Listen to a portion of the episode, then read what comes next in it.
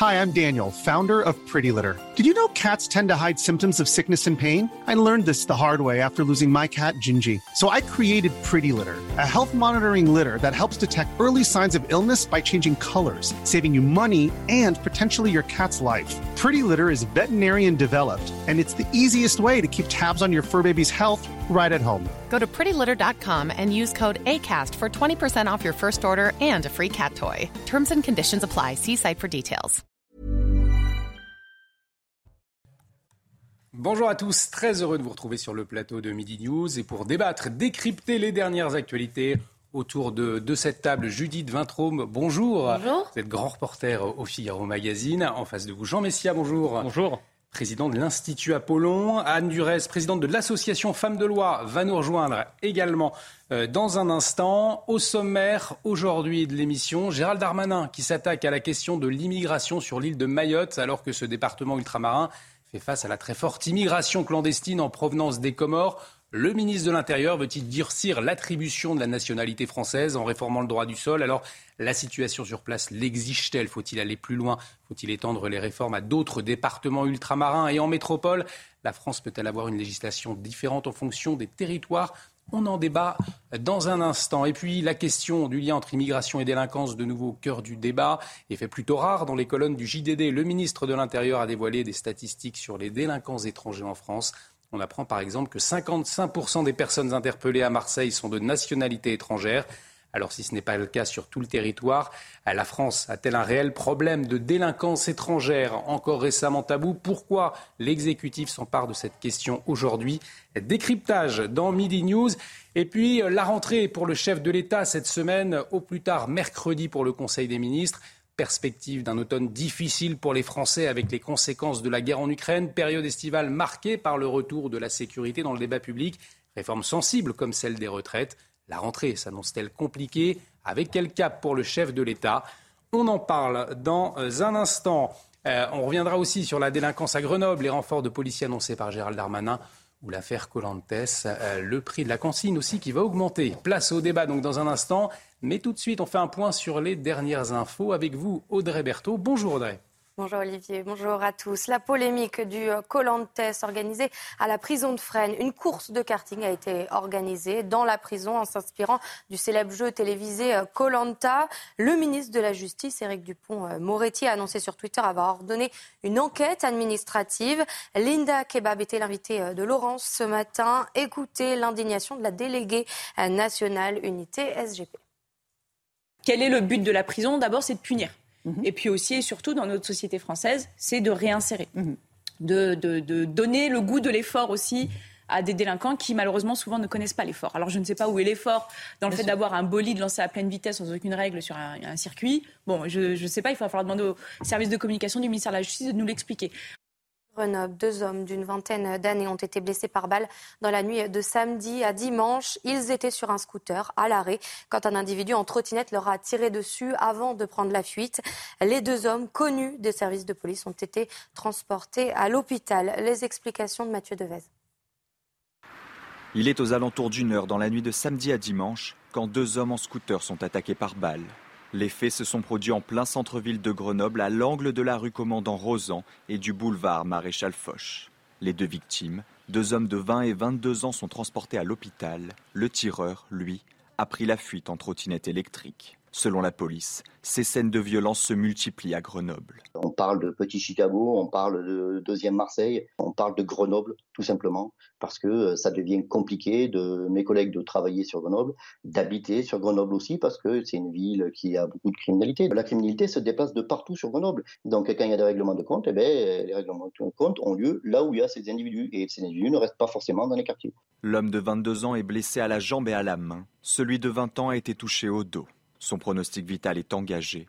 Tous deux sont connus des services de police. Certains dénoncent le laxisme de la mairie. Les caméras n'ont pas augmenté, les, caméras de vidéoprotection euh, sont là où maintenant on essaye de les diriger pour faire du contrôle de, stationnement et non pas de la prévention ou de l'aide à la résolution d'enquête comme là on en aurait pu avoir besoin euh, dans cette affaire.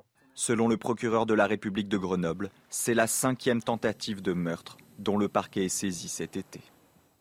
Et l'inflation en France, selon l'Association des maires de France, la cantine va coûter euh, plus cher cette année, une augmentation entre 5 et 10% Certains maires euh, veulent prendre des mesures. Écoutez euh, Philippe Laurent, le maire de Sceaux, à ce sujet.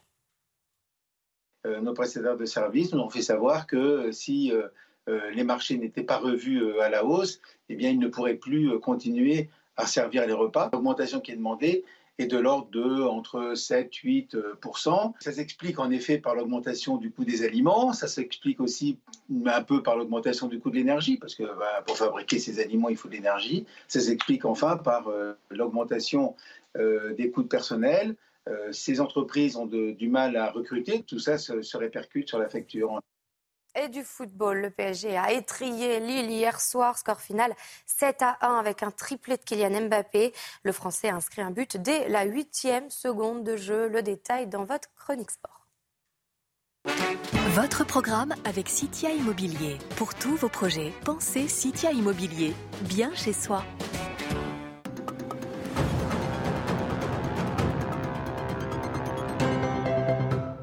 Au diable les enfantillages, Kylian Mbappé et Neymar ont mis tout le monde d'accord hier soir à Lille. Après notre match face à Montpellier, qu'on avait quand même emporté 5 à 2, il y a eu évidemment euh, tous les débats et, volontairement pour une fois dans ma carrière, j'ai suivi tous les débats. Mais j'ai senti rapidement en début de semaine, lors de la première séance, que ce qui s'était passé était resté derrière. On a eu une semaine parfaite dans le travail. Et qui dit semaine parfaite, dit match parfait le dimanche soir. Auteur d'un triplé, Kylian Mbappé a marqué le but le plus rapide de l'histoire de la Ligue 1 après seulement 9 secondes de jeu. Dans les championnats européens, ce type de but est arrivé déjà. On leur a montré aux joueurs, euh, ils étaient OK pour le tenter. Donc on a travaillé hier à l'entraînement et ça a été très bien réalisé ce soir. Mais même sans cette entrée en matière audacieuse, Paris aurait déroulé son football. A commencer par Neymar, auteur de son deuxième doublé en deux journées, et déjà impliqué sur dix buts cette saison en Ligue 1, soit deux fois plus que tout autre joueur du championnat de France. Lionel Messi lui a marqué son troisième but en trois journées et délivré une nouvelle passe décisive. Ce soir, ils ont joué les uns pour les autres avec beaucoup de plaisir. Il y a des images très marquantes. Il y a eu des efforts faits de manière collective, même quand le, match était quasiment il y a eu beaucoup de replis défensifs, des, des courses défensives, et ça c'est important. Après trois journées, le Paris Saint-Germain est la seule équipe de Ligue 1 à 9 points avec un total de 17 buts inscrits, un record pour le club depuis son accession en première division il y a 48 ans. C'était votre programme avec Citia Immobilier. Pour tous vos projets, pensez Citia Immobilier, bien chez soi. Et prochain point sur l'actualité, ce sera à midi et demi. On accueille donc euh, Anne Durez. Bonjour. Bonjour. Vous êtes présidente de l'association Femmes de Loire. on va donc démarrer avec Gérald Darmanin qui s'attaque à la question de l'immigration sur l'île de Mayotte alors que ce département ultramarin fait face à la très forte immigration clandestine en provenance des Comores. Le ministre de l'Intérieur, eh bien, il veut y durcir l'attribution de la nationalité française en réformant le droit du sol. Les précisions de Geoffrey Defeuvre et on en débat dans un instant. Sa priorité, la lutte contre l'immigration clandestine. En visite pour trois jours à Mayotte, Gérald Darmanin veut faire une exception pour l'archipel et modifier le droit du sol face à une situation qu'il juge préoccupante. L'un des deux parents devra être régulièrement depuis plus d'un an sur le territoire afin que leur enfant soit reconnu comme français. En clair, il n'y aura plus le même droit du sol à Mayotte qu'il y a sur le reste du territoire français. Actuellement, le droit du sol nécessite une présence régulière de trois mois pour l'un des deux parents pour que l'enfant soit reconnu français. Dans le 101e département, selon l'INSEE, près de la moitié de la population n'est pas française, mais un tiers des étrangers sont nés sur l'île. Le ministre de l'Intérieur souhaite s'attaquer à un autre fléau, les paternités frauduleuses. Des hommes, soit maorais, soit étrangers en situation régulière, font des certificats de paternité à des enfants d'immigrés. Il faudra que ces pères prouvent qu'ils entretiennent l'enfant pendant trois ans et non plus seulement deux. Ces mesures seront présentées à l'automne prochain dans le cadre du projet de loi immigration. Judith Vintraube, euh, la fin du droit du sol, exception donc euh, à Mayotte. Est-ce que selon vous la situation sur place, eh bien, elle l'exige? Est-ce qu'il a raison, Gérald Darmanin? Oui, évidemment, et elle l'exige depuis longtemps. Le Premier ministre à avoir parlé euh, d'une modification du droit du sol à Mayotte, c'était François Barouin, qui n'est pas considéré comme l'incarnation de l'aile droite de la droite. Il était ministre des Outre-mer, et c'était en 2005 donc on a juste mis 18 ans euh, à se rendre compte qu'il fallait effectivement adapter euh, ce droit à la situation locale. Anne Durès, ça arrive trop tard finalement, cette annonce de Gérald Darmanin, selon vous? Ah, je crois que rien n'arrive jamais trop tard. Cela dit, c'est important de souligner, comme mmh. cela est dit dans votre reportage, que Mayotte, en tout cas je l'ajoute, Mayotte n'est certainement pas choisie au hasard par, par le ministre de l'Intérieur. Mayotte, ça a été rappelé, il y a à peu près 50% d'étrangers plus de la moitié de la population a moins de 20 ans. Donc, euh, cela signifie quoi? Ça signifie qu'à Mayotte, il y a un appel d'air euh, en continu, j'allais dire, depuis les Comores. Donc ça, c'est important. Ça, reste problématique parce que la population, il y a une augmentation de la démographie euh, importante. c'est un petit territoire qui est pauvre, très jeune, comme je viens de le dire. Mhm. Et, c'est symbolique de, j'allais dire, de choisir Mayotte ou de s'attaquer à Mayotte pour lutter contre l'immigration. Donc euh, il y a cette question politique qui devient une urgence, ou en tout cas qui est mise sur la table, qui est mise sur la table de manière urgente par le ministre. Et puis, si une loi est adoptée, il faut quand même souligner qu'il y a quelques années, euh, dans le cadre de la loi Asile et Immigration, il y avait déjà eu une, une dérogation euh, accordée au droit du sol ou conditions d'exercice du droit du sol pour Mayotte compte tenu de ses spécificités. Et j'allais dire, au bout du compte, nous verrons quels sont les débats dans, quelques mois. Et le Conseil constitutionnel, comme il le fait euh, toujours lorsqu'il y a une nouvelle, euh, un nouveau projet de loi, euh, indiquera ce qu'il en est. Est-ce que la question du regroupement familial sera appréciée aussi par le Conseil constitutionnel Autant de sujets qui seront mis sur la table le moment venu. Alors on va écouter Franck Louvrier, le maire de La Baule, dans un instant. Il réagissait sur ces news ce matin. Mais avant, Jean Messia, euh, première euh, réaction, euh, il a raison Gérald Darmanin? Oui, alors ce n'est pas vraiment la fin du droit du sol. Hein. Hmm. C'est un aménagement du droit du sol, comme on l'a vu, puisqu'il s'agit d'étendre un certain nombre de, délais requis pour régulariser ou, naturaliser. le problème, si vous voulez, c'est que le, gouvernement est un peu en porte-à-faux par rapport à sa propre idéologie. Si le droit du sol est, un danger et que effectivement l'île de Mayotte se trouve envahie, submergée euh, par une population étrangère, pourquoi en serait-il différemment euh, de la métropole? Je veux dire, euh, toutes les identités sont équivalentes et toutes les identités, y compris l'identité de la France métropolitaine, méritent d'être respectées. L'identité, les moyens économiques et budgétaires mis à la disposition, etc. Parce qu'on ne peut pas dire que, effectivement, l'immigration est une chance pour la France selon le leitmotiv ululé depuis une quarantaine d'années au plus haut niveau de l'État, et puis venir nous expliquer que dans ce cas précis, l'immigration devient une sorte de malédiction. Parce que là, on, on, comprend, on comprend plus grand-chose, si vous voulez. Euh, donc, euh, il faut, il faut que le, gouvernement se mette, en, comme disait le général de Gaulle, en accord avec ses arrière-pensées. Je ne pense pas que Gérald Darmanin parle au nom de la Macronie, là. Je pense que c'est plutôt un, appel du pied euh, pour, la, pour la droite. J'ajouterais que, effectivement, le cas de Mayotte est un cas pédagogique parce qu'on a vu 48% mm. de la population de Mayotte est d'origine étrangère. Mais vous savez, les dernières statistiques de l'INSEE montre que dans la tranche des 0 à 4 ans en métropole, 30% des enfants de 0 à 4 ans sont euh, d'origine étrangère en métropole. Donc vous voyez, il y a, euh, si on veut lutter contre un phénomène, un phénomène d'immigration, il faut évidemment mettre en place une politique migratoire plus restrictive, mais cette politique migratoire plus restrictive appellera nécessairement une réflexion sur la frontière, mm. euh, puisqu'on ne peut pas avoir de politique migratoire si on dit que la frontière, euh, c'est euh, une, notion qui reste extrémiste. Il faut, il faut là encore un peu de cohérence dans la façon dont on gère cette question. Alors pourquoi Mayotte et, et pas ailleurs? Franck Louvrier s'est posé la question, on va l'écouter, regardez sur des, sur des départements comme par exemple le Mayotte, ce que dit euh, le ministre de l'Intérieur, mais aussi doit poser le problème de la Guyane. Le problème de la Guyane est un problème majeur. Euh, vous avez la même situation de tension en Guyane que vous l'avez à Mayotte. Et donc, de ce fait-là, il faut aussi avoir euh, une modification du droit du sol sur ce territoire. c'est impossible de pouvoir gérer l'immigration sur ces territoires-là. Et donc, de ce fait-là, nous sommes obligés de pouvoir euh, avoir une législation différente. Vous ne pouvez pas gérer ces territoires-là comme vous gérez, bien évidemment, la métropole. Anne Durez, effectivement, pourquoi ne pas étendre euh, ce, projet de loi, ce projet de réforme euh, à d'autres départements? On entendait la Guyane.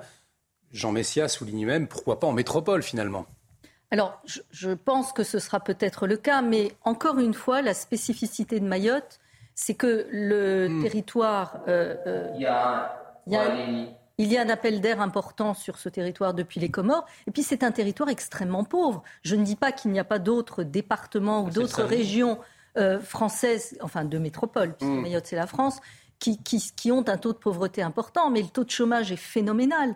Euh, il y a beaucoup, beaucoup d'insécurité et de pauvreté. Donc J'imagine, enfin je, l'espère en tout cas, que le débat sera étendu peut-être à d'autres départements de France, mais en tout cas, Mayotte me paraît être un cas d'école important. Jean Messia. pourquoi ne se pose-t-on pas la question de savoir pourquoi l'immigration n'a pas enrichi Mayotte? Parce que ça fait longtemps qu'on nous dit que c'est une richesse. Donc plus il y a d'immigrés, plus normalement le territoire devrait être très riche. Pourquoi l'immigration, dans, dans ce cas d'espèce, l'a paupérisé, comme vous venez de le souligner fort justement? C'est bizarre, non? Oui, à votre avis Judith Vintraube. Oui, il y, a quand même une spécificité euh, géographique à Mayotte et en Guyane, comme le soulignait euh, Franck Louvrier, qui est que des femmes enceintes viennent accoucher mm. euh, à Mayotte spécifiquement pour que leurs enfants soient français. on n'a pas du tout dans les mêmes proportions ce phénomène-là en France métropolitaine. Donc évidemment, ça justifie que le droit ne soit pas le même partout. Cela dit, je trouve que euh, la remise en cause du droit du sol, euh, modification euh, ou suppression, devrait être inscrit à l'ordre du jour de ce fameux débat que nous promet Gérald Darmanin. Vous savez, c'est un, débat en deux temps. D'abord, toute la société, vraisemblablement le nouveau Conseil national de la refondation annoncé par Emmanuel Macron s'en saisira. Et ensuite, débat avec les parlementaires, etc. etc. Ben voilà un très bon sujet. Mais Anne Durès, pardonnez-moi, euh, est-ce qu'on peut avoir une législation différente en fonction des territoires finalement? Est-ce que c'est juste? Oui, oui, oui, bien sûr. C'est possible et je le soulignais, alors j'ai plus en date l'année, est-ce que c'est 2016 ou dans les environs?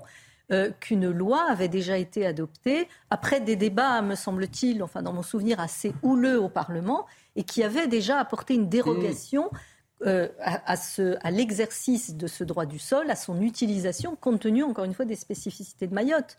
Donc ça, ça ne sera pas la première fois. Mais ce que je soulignais tout à l'heure, c'est que, encore une fois, le Conseil constitutionnel se prononcera sur ce sujet-là et puis sur peut-être sur d'autres. Je parlais du regroupement familial parce que c'est aussi un, un, appel d'air, un appel d'air quand on parle d'immigration. Donc ce sont des sujets qui sont sensibles, mais il faut les, il faut les mettre sur la table. Il s'agit effectivement de lutter contre l'attractivité sociale, pour reprendre les, termes de Gérald Darmanin. Jean Moi, je pense, si vous voulez, que la question euh, de, l'immigration, en France en tout cas, elle a deux caractéristiques. D'abord, je pense qu'elle se pose, euh, elle se pose partout en France.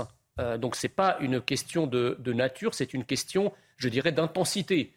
Euh, ou d'acuité. Elle se pose évidemment avec une acuité exacerbée dans des territoires euh, comme Mayotte, mais ça ne veut pas pour autant dire qu'elle ne se pose pas de, la même façon, ou en tout cas pas en, pas euh, mais, mais, quand même dans d'autres parties de notre territoire, y compris en France métropolitaine. Ça, c'est la première chose. La deuxième chose, c'est que je, crois plus généralement qu'il faut à un moment oser le débat sur les origines. Je pense que les Français, de manière générale, ne pensent pas l'immigration au singulier. Hmm. Ils ne pas l'immigration comme un phénomène monolithique qu'il faudrait refuser en bloc ou accepter en bloc. Je pense que certaines immigrations, à raison d'affinités culturelles, euh, euh, d'affinités euh, identitaires ou même d'affinités religieuses, ont trouvé à travers l'histoire leur place plus ou moins facilement au sein du creuset identitaire français. Et vous avez d'autres immigrations qui, pour exactement les mêmes raisons, eh bien, ne s'intègrent pas, ne, se, ne se marient pas, euh, ne s'harmonisent pas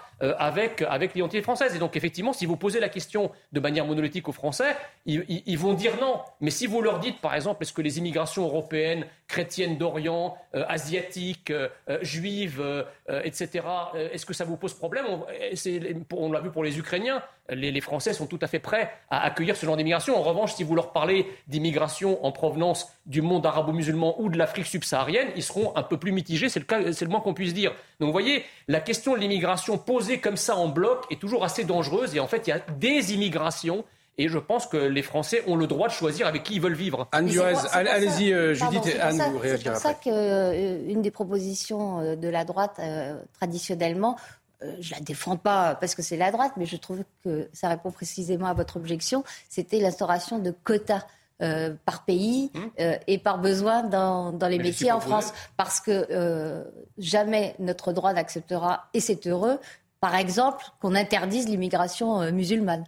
Anne Durez, vous vouliez réagir lorsque Jean Messia a parlé de différentes euh, immigrations et, et qu'il fallait les distinguer En effet, j'ai cru percevoir, vous me direz si je me trompe, j'ai cru percevoir en sous-texte dans votre propos que euh, certaines immigrations culturelles ou religieuses seraient très malvenues en France. Oui. Bon, je pense, alors là, moi, je vais vous dire, j'ai un avis totalement différent du vôtre pour une bonne raison, c'est que je refuse l'amalgame et la généralisation entre, entre immigration venant de certains pays culturels ou religieux qui peuvent paraître éloignés de notre, de notre culture notre histoire. Il faudrait, définir ce qu'est la culture française, mais, mais, mais je pense qu'il faut se garder.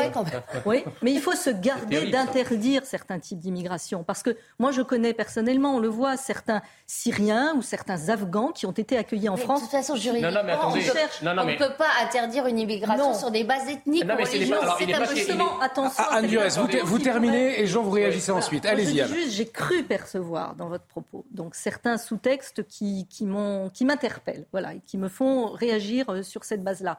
Après, vous évoquiez les quotas. Là, je vous rejoins, c'est-à-dire que, en fonction des besoins économiques d'un pays, il ne me paraîtrait pas euh, déraisonnable ni incompréhensible qu'il y ait, euh, pour certains secteurs d'activité qui sont sous tension, l'instauration ou le vote, par exemple chaque année au Parlement, d'un certain nombre de quotas par secteur d'activité. Mmh. ce serait par secteur économique. Jean Messia. La question, si vous voulez, c'est évidemment pas d'interdire euh, l'immigration en fonction de critères ethniques, raciaux ou religieux. Ah bon Il est évident, il est nous, évident. Nous voilà soulagés. Non mais attendez, euh, enfin je veux dire, qui peut croire à une chose pareille? Enfin, on est tous ici républicains, on a tous, euh, je dirais, le, souci de ne pas faire de, politique discriminante, au moins sur des critères scandaleux et, et, et honteux d'une certaine façon. Donc moi, ce que je dis, c'est que effectivement, les immigrations en provenance de certaines régions du monde, quand je parle du monde arabo-musulman, c'est pas une race, c'est pas une ethnie, c'est pas, c'est même pas une religion. Euh, quand je parle de l'Afrique subsaharienne, c'est une région, ce n'est pas une race, ce n'est pas une ethnie. Donc moi, je pense que le vivre ensemble, c'est peut-être bien, mais on est en droit de ne pas vouloir vivre ensemble avec tous et de partout. En tout cas, les Français l'ont démontré. Il y a certaines immigrations, effectivement, je les ai citées tout à l'heure, qui se sont beaucoup mieux assimilés à, l'identité nationale française. D'ailleurs, j'en suis issu moi-même. Pourquoi des profils comme le mien et comme d'autres ont été faciles à assimiler? Parce qu'évidemment, il y avait une proximité, il y avait une affinité avec le creuset identitaire français. C'est beaucoup plus facile, par exemple, de vous assimiler à la France quand vous êtes chrétien. Pourquoi? Parce que l'héritage chrétien, les églises, etc., ça ne vous pose pas de problème a priori. Les droits de l'homme, etc., vous avez quand même, je dirais, un, euh, euh, des, des accointances ou des atomes crochus avec l'identité française. Euh, il y a des immigrations. C'est-à-dire que vous voulez pardon, inscrire dans la loi que les Africains chrétiens pourraient rentrer Non, non, des quotas. Euh, mais comment vous faites des, quotas, Alors, Je suis d'accord avec vous. Attendez, moi je ne fais pas d'amalgame. Il est évident, et je termine là-dessus, il est évident que les immigrations que je cite en provenance du Maghreb, euh, de l'Afrique subsaharienne, voire du sous-continent indien, je ne les mets pas tous dans le même sac. Bien sûr qu'il y, en a, qu'il y a des, individuellement des, des, trajectoires qui sont des réussites à la fois pour ces individus et pour la France. Mais euh, on ne fait pas une politique sur des cas particuliers. Il faut prendre les choses dans leur masse. C'est-à-dire que, en probabilité, vous avez beaucoup plus de chances de vous assimiler à la France et d'y réussir quand vous êtes un chrétien libanais que quand vous êtes un Afghan musulman. Je ne dis pas que tous les Afghans musulmans ne, s'intègrent pas à la France, c'est juste une question de probabilité en fait. Eh ben ça, vous voyez, un discours comme ça me gêne. Parce que ben, quand on, parle, quand on, parle, de probabilité en matière d'immigration, mhm. on va finir par parler de probabilité quand on parle d'égalité de, professionnelle homme-femme. On peut parler de probabilité. Non, madame, non. Ben non, non, non, Allez-y, terminez, Anne Durez. Parce que vous savez, moi, je, je travaille sur un certain nombre de sujets, notamment la justice prédictive. Et je vais vous dire pourquoi je fais le lien hmm. entre les probabilités dont vous parlez et, par exemple, cette... ça s'appelle juste la politique, en fait. Hein. Euh, bien, vous ne faites pas une politique sur des cas particuliers. Terminez, Anne Durez. Juste un instant. On, laisse Anne Durez terminer. je réagirai après. Hein. Allez-y, allez-y. exemple, je poursuis brièvement sur la justice prédictive. Aux États-Unis, vous êtes considéré, selon que vous êtes noir ou blanc, travaillant et résidant dans tel ou tel quartier, dans telle ou telle ville, vous êtes considéré comme susceptible, plus ou moins fortement, de commettre un délit ou un crime. Et en fonction de ces probabilités dont vous parlez, la peine qui sera celle infligée à une personne qui sera primo-délinquante sera plus forte. Pas du tout pareil là. Sera plus forte. Non, non, en fonction de ses niveaux de probabilité. J'entends ce que vous dites, mais c'est pas du tout ça. Quand on parle de probabilité, on peut glisser vers les non, stéréotypes, non, vers les stéréotypes, non, non. parce que c'est quand même assez lié. Écoutez, Et là, ça la, me gêne. La, la, question est très simple.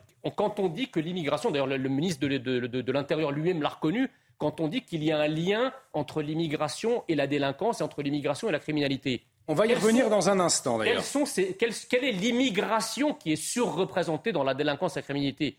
Ce n'est pas des Scandinaves, d'accord? C'est n'est pas des Américains. Ça, on, ne sait pas, on ne sait pas, puisque les statistiques ethniques n'existent pas. Euh, Peut-être, mais enfin, quand on voit quand même, je veux dire, euh, les statistiques ethniques n'existent pas, sauf quand il s'agit de démontrer le lien entre les immigrations, la délinquance et la criminalité, parce que les statistiques ethniques existent quand il s'agit de démontrer qu'il y a des discriminations en France. Là, on les trouve et on, vous sort tout un tas d'études sérieuses pour vous les démontrer. mais en tout cas, quand, vous prenez les patronymes, les Mohamed, les Ahmed, les Mamadou, etc., c'est très facile de savoir d'où vient cette surreprésentation de la délinquance ça n'est ni des Scandinaves, ni des Juifs, ni des chrétiens d'Orient, ni des Asiatiques.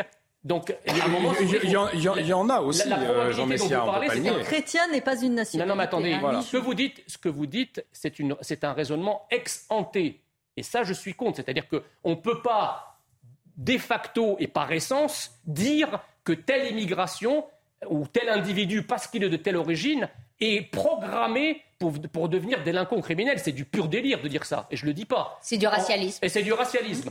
En revanche, ex post, ou en tout cas en amont, venir constater les statistiques, c'est ce qu'a fait le ministre de l'Intérieur dans les colonnes du JDD, juste faire lire les statistiques. Les statistiques ne peuvent pas être d'extrême droite, madame. Les statistiques, elles attestent qu'il y a un lien entre certaines immigrations et la délinquance et la criminalité. Que ce lien puisse vous gêner sur le plan idéologique, je le comprends tout à fait, mais les faits sont têtus. Judith Vintraub, on va y revenir dans un instant justement sur cette, question de, lien entre délinquance et, immigration. Est-ce qu'il existe justement? Vous vouliez réagir, Judith? Les statistiques ethniques, c'est-à-dire par origine, euh, ne sont pas utilisées hmm. en France sauf dans des cas très particuliers. Euh, en revanche, on a tout à fait, dans la population étrangère incarcérée en France, l'origine par nationalité. Ça, c'est des chiffres tout à fait licites et permis. Et ce que dit Jean Messia est exact sur l'origine euh, et les nationalités prédominantes. On va marquer une petite pause. Un dernier mot pour conclure sur ce sujet, Anne Durez. Un dernier mot, c'est que lorsque la France, là où j'ai un point d'accord, mm. même si ce sujet n'a peut-être pas été évoqué, je pense qu'on peut trouver un point d'accord sur le fait que les étrangers qui viennent en France et qui commettent des délits ou des crimes ne, ne devraient pas rester en France. Eh bien, on va en parler, on va en parler dans un instant. on, marque une pause. Le lien entre immigration et délinquance, on en parle dans un instant. On marque une petite pause. À tout de suite sur CNews.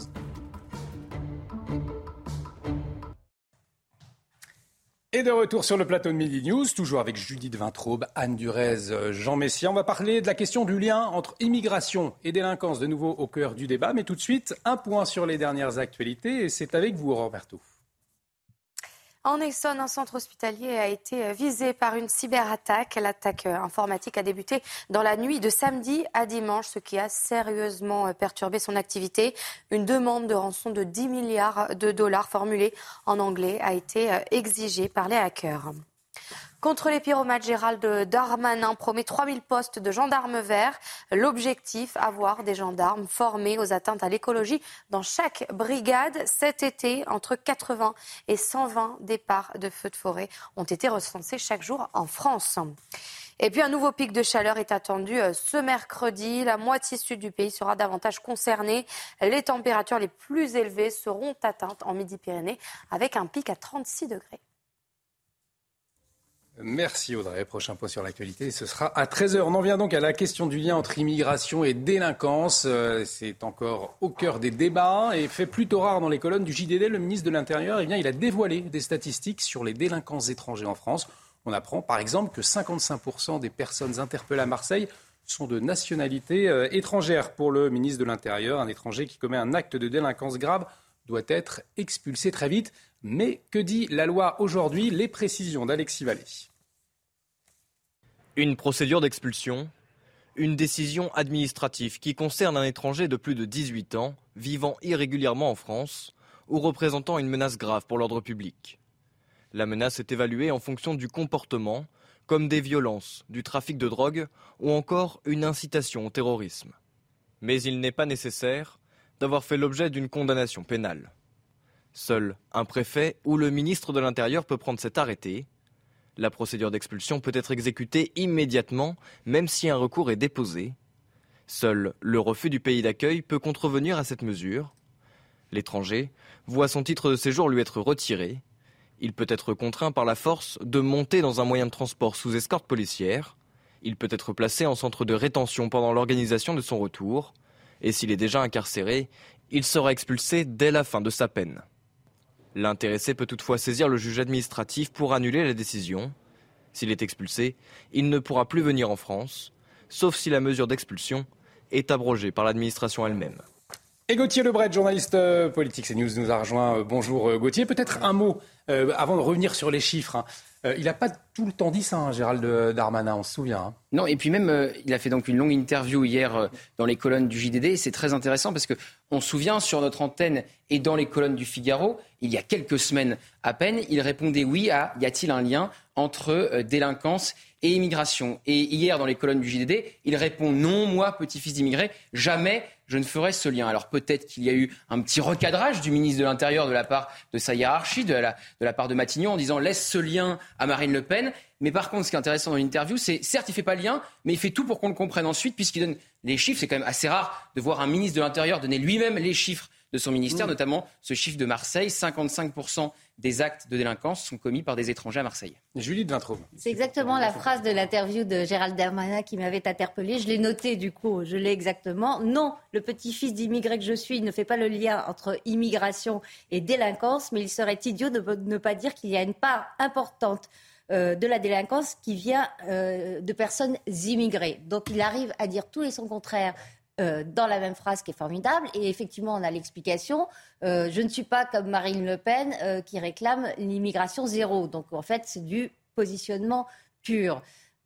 Absolument même chose, même, même numéro, j'allais dire, sur les, le chaos du Stade de France. Quand Jacqueline Eustache-Brignot, la sénatrice, l'interroge euh, sur les, racailles qui ont provoqué ce, chaos. Il s'offuse, qu'il dit parler de l'origine des gens, c'est un scandale parce que. Nauséabond, il a dit. C'est nauséabond, oui, les, heures les plus sombres, etc., etc. Parce que là, euh, grâce à Gérald Darmanin, il faut quand même lui reconnaître ce mérite. On a des chiffres qui sont rendus publics sur euh, le poids des étrangers dans la, dans la délinquance, mais en fait, euh, il faudrait aussi une autre donnée, c'est le poids euh, des descendants euh, d'étrangers, de descendants directs d'immigrés dans cette délinquance qui est extrêmement problématique. Et en fait, les seules études dont on dispose sont bizarrement de gens qui sont pas forcément de droite. Je pense notamment à mmh. Sébastien Rocher, qui est un chercheur au CNRS, donc, autant dire qu'il n'est pas franchement de droite, qui lui dit effectivement il y a une surreprésentation, surreprésentation des enfants qui auront moins un, voire deux parents euh, immigrés dans euh, les actes de délinquance. mais, des enfants qui sont français aujourd'hui. Donc le, lien. Lui, lui l'explique exclusivement pour des raisons, par des raisons sociales. Hmm. Mais d'autres études euh, de sociologues qui ne sont pas non plus de droite montrent qu'à niveau social égal, il y a quand même une surreprésentation. Donc avant euh, de dire oui, mais il y a aussi des, Français parfaitement français qui, euh, euh, et Français depuis longtemps qui commettent ce genre. Il faudrait peut-être s'interroger sur les raisons de cette surreprésentation. Anne Durez, on voit ces chiffres à l'écran. 48% des gens interpellés pour des actes de délinquance à Paris, 55% à Marseille, 39 à Lyon sont des étrangers. Est-ce que ces chiffres permettent aujourd'hui de faire un lien clair entre immigration et délinquance, selon vous? Bah, si on ne le faisait pas, c'est qu'on serait complètement aveugle. Euh, ce, qui, serait intéressant. Pendant 40 ans. Ce qu'il serait intéressant de connaître aussi, c'est le taux de récidive euh, parmi les étrangers qui sont, euh, j'allais dire, comptabilisés comme ayant commis des actes de délinquance. Parce que si parmi ces étrangers primo-délinquants, hmm. de nombreux sont multirécidivistes et restent sur le territoire français, je pose la question, hein, je, connais pas le, je n'ai pas la réponse hmm. chiffrée. Là, ça pose un autre problème. Alors, les raisons, vous, j'allais dire, vous avez raison. C'est important de connaître les raisons. Essentiel même. Il y, a, les raisons de, de cette surreprésentation des étrangers parmi les délinquants, délinquants criminels, je ne sais pas, ou s'ils sont uniquement des faits de délinquance, moins graves que les faits criminels. Et puis il y a aussi le traitement. Alors on, le, dit régulièrement sur votre plateau.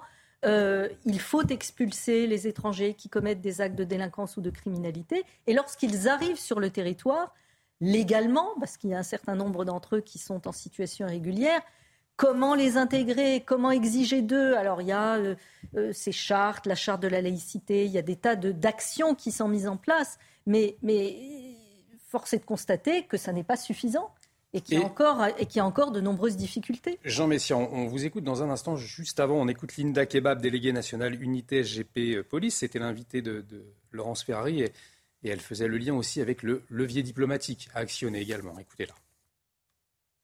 Euh, nier le fait qu'il y a une proportion de personnes qui ne sont pas de nationalité française, qui ne sont même pas de nationalité européenne, d'un pays de l'Union européenne, qui soient interpellées et présentes dans nos locaux. Ça, ce sont les chiffres et qu'ils le disent. Ce sont des personnes qui étaient déjà des délinquantes dans leur pays d'origine et qui décident de venir en France. Peut-être le passant sera beaucoup plus lucratif à agresser que euh, dans leur pays d'origine. Il y a un sujet administratif de l'impossibilité de reconduire à la frontière notamment des délinquants en situation irrégulière. Et puis il y a une grande question, un grand tabou politique, c'est la question diplomatique. C'est l'impossibilité possibilité pour nous, la France, de pouvoir mettre en place une voie diplomatique avec nos interlocuteurs extra-européens et de leur dire voilà, on deal ensemble la nécessité notamment de, nous, remettre des laissés-passer pour vos délinquants et d'arrêter de détourner le regard. C'est de la question diplomatique, c'est même plus de la question sécuritaire et là-dessus, on est complètement, je suis désolée, à côté de la plaque.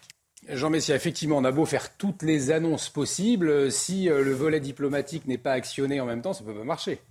Bon, première chose, euh, moi, si vous voulez, cette marotte qui consiste à dire on peut rien faire parce que vous comprenez, les pays ne veulent pas de leurs ressortissants. Ça marche pas. Bah, excusez-moi, euh, quand on est la sixième puissance économique mondiale et qu'on déverse autant de pognon euh, dans un continent dont les, qui, constitue, si vous voulez, le point de départ majoritaire de l'immigration, je pense qu'on a quand même un certain nombre de, moyens d'action. J'entendais un certain nombre d'interlocuteurs ce matin nous expliquer que si jamais on les force, ils iront voir la Chine pour faire des affaires avec. Je crois qu'ils n'ont pas attendu qu'on les force pour aller voir la Chine. Donc ça, c'est un argument euh, totalement, euh, totalement fallacieux. Le deuxième argument fallacieux consiste à dire ben, on peut rien faire parce qu'il y a l'Europe. Donc vous comprenez, il y a Schengen, il y a l'Union européenne, etc. Mais excusez-moi, quand l'Allemagne a accepté d'accueillir 2 euh, millions de Syriens euh, entre 2015 et 2016, j'ai pas souvenir qu'elle ait appelé euh, nos institutions ou le gouvernement français pour lui demander l'autorisation de les accueillir. De la même manière que quand la Pologne ou la Hongrie se ferment à toute, à toute immigration, ils n'ont pas non plus appelé l'Allemagne ou la France pour demander l'autorisation de fermer leurs frontières. Donc on voit bien qu'en matière migratoire et en matière identitaire, euh, il y a des souverainetés européennes au, pluriel qui, restent tenaces. Et je ne vois pas pourquoi la France devrait s'en priver. Donc on peut le faire. Et la, troisième chose, c'est que les chiffres que vous avez énoncés, que vous avez mm. montrés à l'écran il y a un instant, ils ne tombent pas du ciel. Ces chiffres-là sont le résultat d'une politique migratoire qui a failli, qui a menti et qui a trahi. C'est ça la vérité. Il y avait trois choses dans les années 50, 60, 70 qui permettaient la réussite de l'immigration. Il y avait une croissance économique très forte, avec un chômage très faible qui permettait à l'immigré d'arriver, de trouver immédiatement du travail. Il y avait un creuset identitaire qui était affirmé par les élites au plus haut niveau. C'était à l'époque de la France euh, euh, gaulienne mmh. et, même pompidolienne. Euh, voilà. Et il y avait surtout très peu d'immigrés. Donc les trois, ces trois facteurs. Et l'école. Et l'école, oui, mais l'école qui fonctionnait. Ça fait partie du creuset identitaire qui a des vecteurs, évidemment. Ça c'est pas gazeux comme concept. C'est l'école, le service militaire. Enfin bon, il y a tout un tas d'institutions qui permettaient. À partir des années 80, tout ça a été battu en brèche. C'est-à-dire le creuset identitaire a volé en éclats euh, sous, le, sous, le, double impact d'une idéologie euh, supranationale européenne et euh, antinationale qui consistait à présenter la France comme un pays affreux, raciste, antisémite, colonialiste, etc.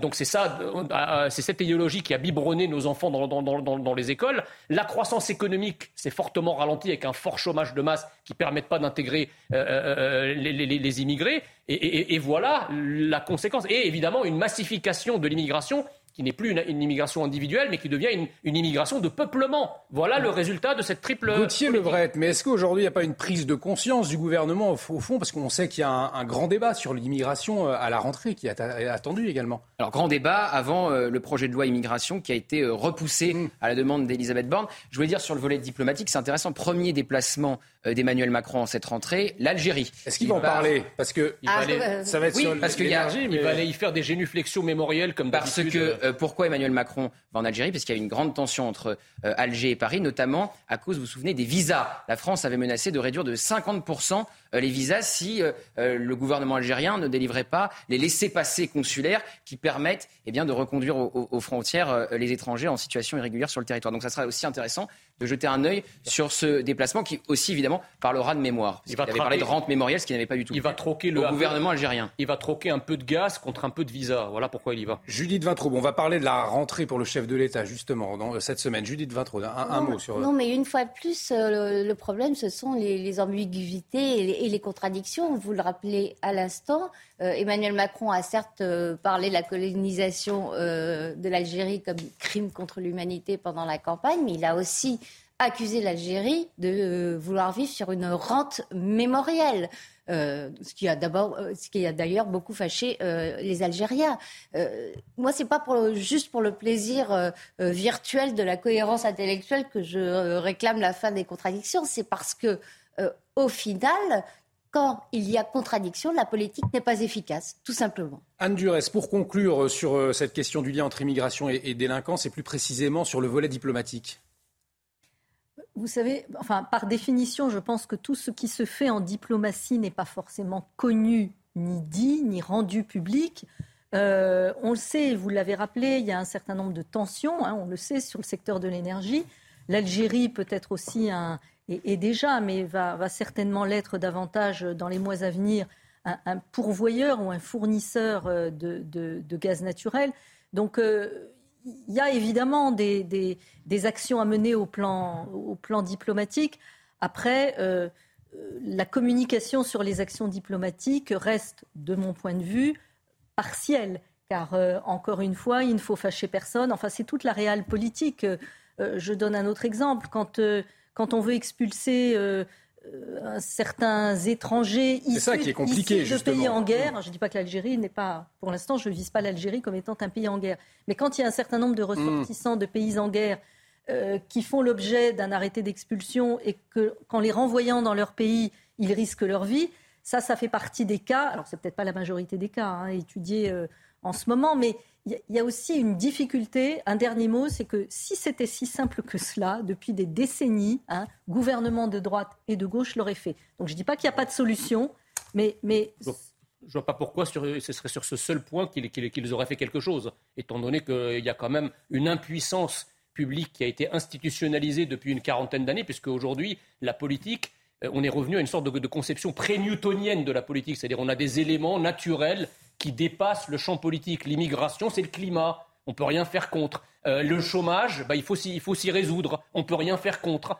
Or, je pense que euh, les exemples ne manquent pas au cours justement de la même période où la politique a au contraire infléchi le réel. Prenez un pays comme la, comme la Corée du Sud, dont le PIB par habitant était inférieur à celui du Zimbabwe dans les années 60 et dont le PIB par habitant aujourd'hui dépasse celui du Portugal. Donc si vous voulez, si on, explique qu'on ne peut rien faire dans aucun domaine et que le seul objectif de la politique, c'est effectivement l'impossibilisme, c'est de savoir pourquoi on ne peut pas faire, bah, vous comprenez qu'on en arrive à cette situation. Allez, justement, on, va, on va en parler, hein, des réformes à venir, de, la rentrée, puisque c'est la rentrée pour le chef de l'État cette semaine, au plus tard mercredi, hein, pour le Conseil des ministres.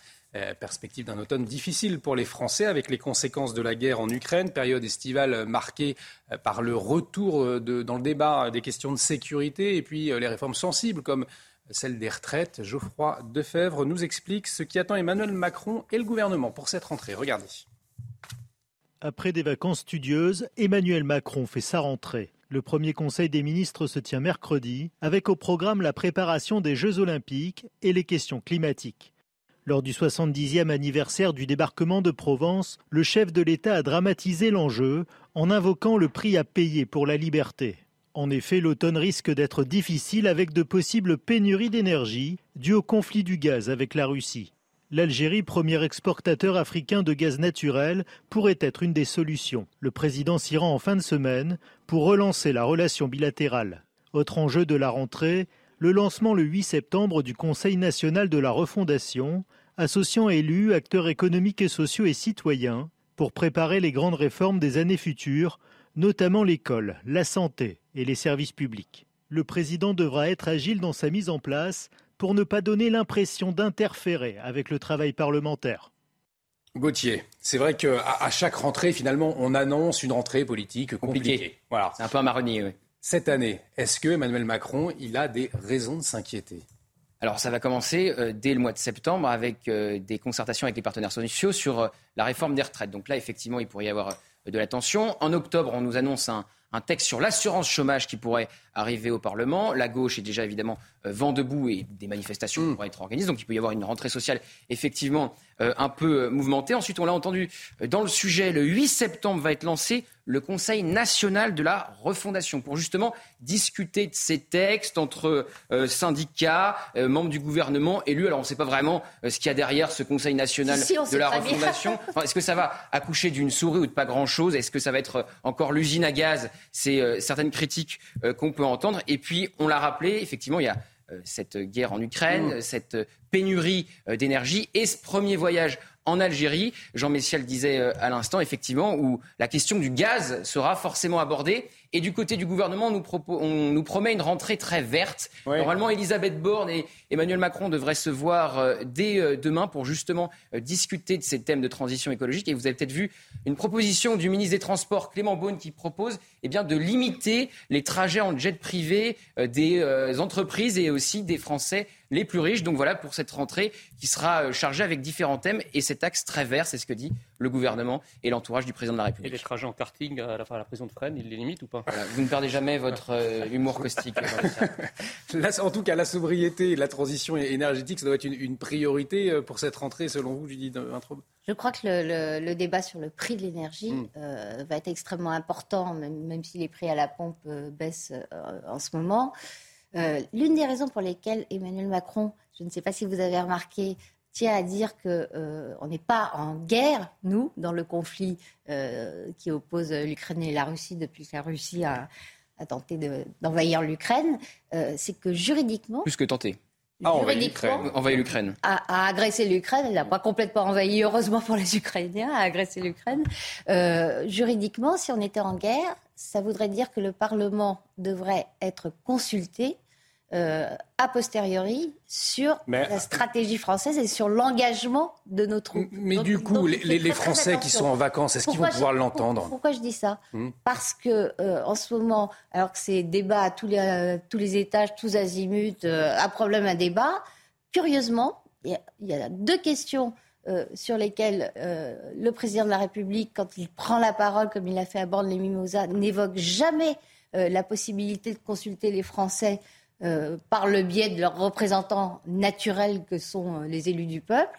Bah, c'est la stratégie de la France en Ukraine d'une part, et d'autre part, la stratégie de la France vis-à-vis de l'énergie et de cette solidarité dont se prévaut Emmanuel Macron, qui nous annonce déjà qu'il faudra faire des efforts supplémentaires pour compenser les dégâts causés en Allemagne par les choix idéologiques euh, d'Angela Merkel qui a cédé au vert et qui, a, qui, a, tourné le dos au nucléaire. Justement, Jean Messia, est-ce que les Français vont pouvoir l'entendre? Parce que là, ils sont en vacances, il va y avoir la rentrée, on leur annonce un automne difficile, peut-être qu'on n'a pas encore en tête ce qui va pouvoir nous, nous, arriver euh, à l'automne. Mais est-ce que ça ne peut pas susciter des, des, tensions dans le peuple français, finalement, le jour où ils se retrouveront à payer leur, leur électricité beaucoup plus chère, voire à, couper, à avoir des, moments de la journée où l'électricité sera coupée. Bah, écoutez, si on devait en arriver là, je pense qu'effectivement, ça serait, ça serait quelque chose de grave, et ça serait quelque chose de grave pour le gouvernement.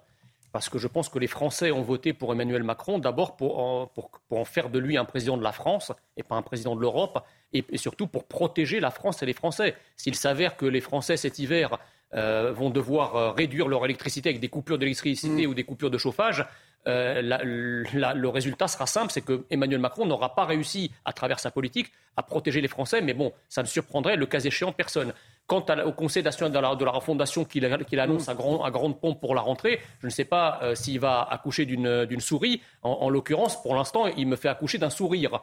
Euh, parce que ces institutions-là, on, a, déjà eu l'habitude avec Emmanuel Macron. Il y a eu le grand débat national au moment des Gilets jaunes, puis la Convention citoyenne sur le climat. Tout ça n'a accouché de rien ou pas grand-chose. Un grand débat sur l'immigration attendu, on en parlait aussi. Oui, bah, enfin, si le grand débat sur l'immigration, c'est de réunir autour de la table des personnalités et des, associations immigrationnistes et uniquement euh, ceux-ci, euh, ça n'aura pas grand intérêt, si vous Plutôt voulez. au Parlement, ce Euh, débat.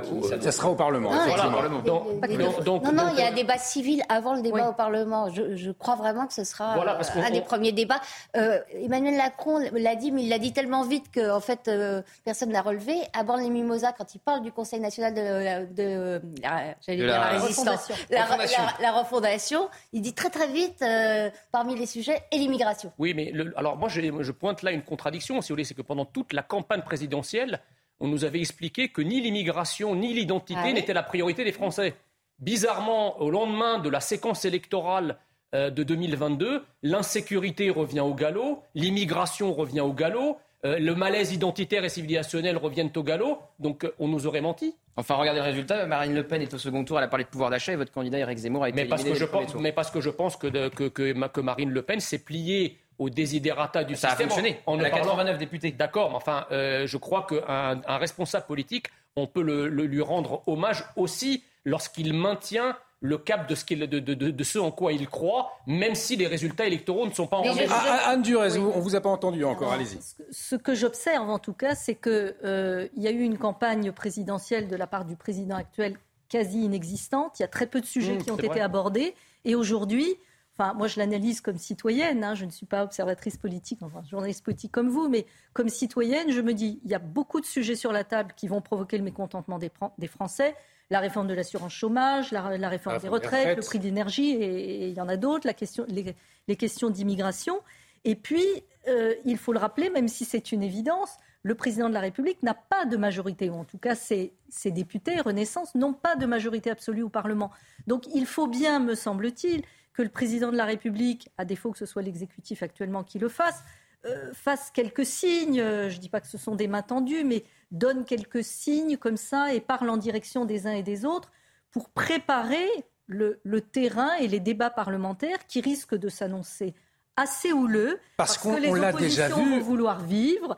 Euh, Et ça, oui, c'est Parce qu'on l'a vu avec le pouvoir d'achat et pourtant c'était un dossier facile, Gauthier. Et, et- et- et le gouvernement, Olivier Véran, a dit on parle avec les socialistes, on parle avec les républicains, on parle avec Europe Écologie Les Verts, mais on ne parle ni avec la France Insoumise, ni avec le Rassemblement Ça, National. Donc j'ai peur que la- votre main tendue, elle n'existe pas malheureusement. L'habileté légendaire d'Olivier Véran. Voilà, qui, avait, qui, qui est resté Un très grand peu diplomate. ministre délégué Oui. des relations avec le Parlement. Parce qu'on a vu effectivement lors du pouvoir d'achat des, des débats houleux à l'Assemblée nationale, on n'avait plus l'habitude.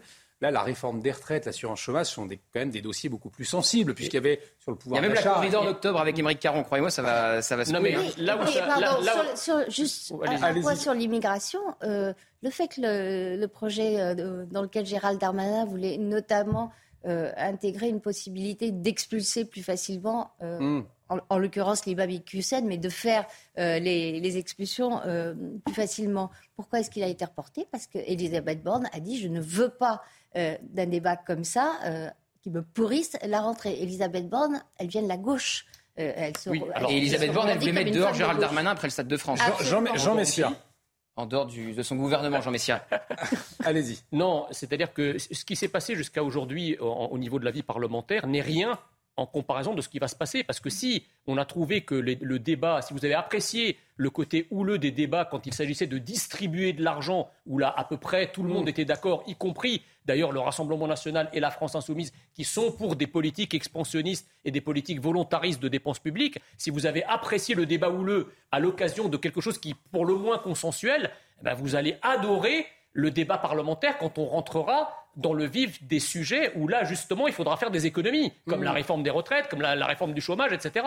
On n'a rien vu encore. Donc ça s'annonce compliqué, euh, Julie de Vintraube. Ça s'annonce extrêmement compliqué et euh, au risque de me répéter, ça sera d'autant plus compliqué que le gouvernement ne sera pas clair avec lui-même. Il faut vraiment qu'il se mette au clair sur sa politique parce que chaque contradiction dans la chambre d'écho euh, des oppositions qui est devenue l'Assemblée nationale va prendre euh, une importance démesurée. Or, le gouvernement n'est pas au clair. On l'a euh, pratiquement sur tous les sujets qu'on a abordés, on a listé les contradictions.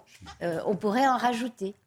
On va parler euh, sécurité dans un instant, plus précisément dans la ville de Grenoble. Un nouveau fait divers. Il y en a eu euh, beaucoup cet été. Alors qu'est-ce que ça révèle de la situation euh, politique de la ville? On en parle dans un instant à 13h. On va marquer une pause. Jean Messia, merci d'avoir été avec nous, merci président de l'Institut Apollon. Merci Gauthier. Merci Charles-Olivier.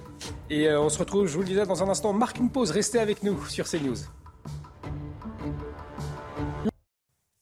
De retour sur le plateau de Midi News, bienvenue si vous nous rejoignez autour de ce plateau avec Judith Vintraube, grand reporter au, Figaro Magazine. Anne Durez est toujours avec nous, présidente de l'association Femmes de Loi. Nous accueillons Naïma Mfadel, bonjour. Bonjour. Vous êtes essayiste et euh, consultante. On va parler euh, de la situation à Grenoble, beaucoup de, de faits divers euh, cet été, mais tout de suite on fait le point sur les dernières informations et c'est avec vous Audrey Bertrand. Gérald Darmanin veut réformer le droit du sol à Mayotte. Le ministre de l'Intérieur veut freiner l'immigration clandestine. Selon lui, il faut durcir l'attribution de la nationalité française aux enfants nés à Mayotte. Les détails de Geoffroy Defebvre.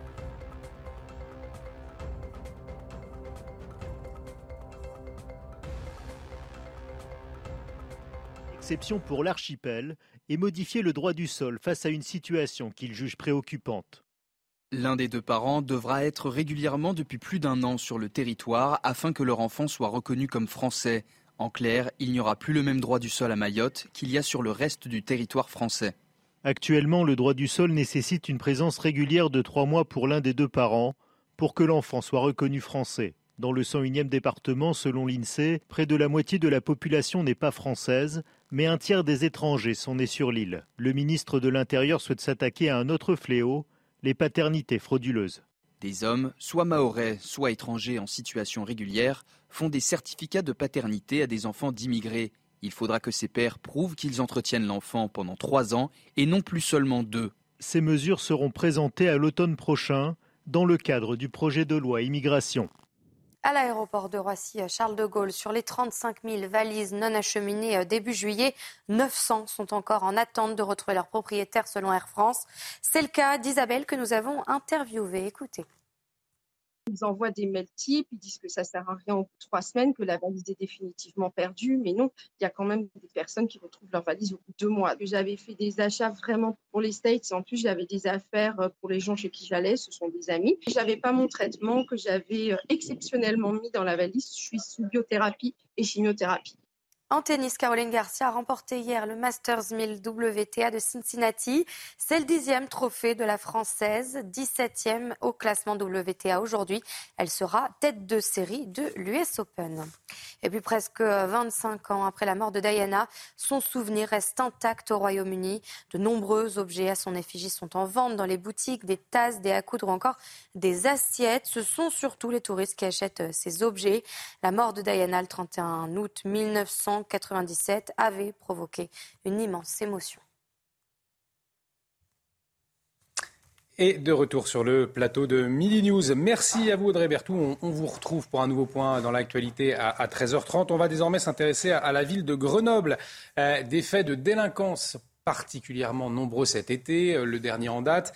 Deux hommes âgés de 20 et 22 ans, grièvement blessés par balle dans la nuit de samedi à dimanche. Le tireur est en fuite. Les deux jeunes hommes se trouvaient à l'arrêt en scooter lorsqu'ils ont été pris pour cible par cet individu arrivant en trottinette électrique, a précisé euh, la police. On va tenter de retrouver dans un instant, il est avec nous, Yannick Biancheri. Bonjour. Il sera avec nous dans un instant. Les précisions tout de suite avec un sujet. Regardez. Il est aux alentours d'une heure dans la nuit de samedi à dimanche quand deux hommes en scooter sont attaqués par balles. Les faits se sont produits en plein centre-ville de Grenoble, à l'angle de la rue Commandant Rosan et du boulevard Maréchal Foch. Les deux victimes, deux hommes de 20 et 22 ans, sont transportés à l'hôpital. Le tireur, lui, a pris la fuite en trottinette électrique. Selon la police, ces scènes de violence se multiplient à Grenoble. On parle de Petit Chicago, on parle de deuxième Marseille, on parle de Grenoble, tout simplement, parce que euh, ça devient compliqué de mes collègues de travailler sur Grenoble, d'habiter sur Grenoble aussi, parce que c'est une ville qui a beaucoup de criminalité. La criminalité se déplace de partout sur Grenoble. Donc quand il y a des règlements de compte, eh bien, les règlements de compte ont lieu là où il y a ces individus, et ces individus ne restent pas forcément dans les quartiers. L'homme de 22 ans est blessé à la jambe et à la main. Celui de 20 ans a été touché au dos. Son pronostic vital est engagé. Tous deux sont connus des services de police. Certains dénoncent le laxisme de la mairie. Les caméras n'ont pas augmenté, les, caméras de vidéoprotection euh, sont là où maintenant on essaye de les diriger pour faire du contrôle de, stationnement et non pas de la prévention ou de l'aide à la résolution d'enquête comme là on en aurait pu avoir besoin euh, dans cette affaire. Selon le procureur de la République de Grenoble, c'est la cinquième tentative de meurtre dont le parquet est saisi cet été. Cinquième tentative de meurtre donc cet été euh, à Grenoble. Le laxisme de la mairie, c'est ce que dénoncent les policiers sur place. On l'a entendu. Judith Vintraube, justement, vous êtes intéressée à la mairie de, Grenoble. Vous avez euh, publié un dossier, c'était euh, dans l'entre-deux tours des, législatives, sur cette question des sécurités. Il y a un vrai... Non, c'était, pardon, hein, c'était autour des municipales. Autour des municipales, pardonnez-moi, bien sûr. C'était le, le, premier maire écolo d'une ville de cette taille. Hein. Voilà, bien sûr. Grenoble, c'est 160 000 habitants. Euh, il postulait à un second mandat. Euh, il a d'ailleurs été réélu. Donc j'avais fait un dossier euh, sur la, gestion d'Éric Piolle et très vite la dimension de l'insécurité, de la délinquance à Grenoble est devenue le sujet majeur du papier.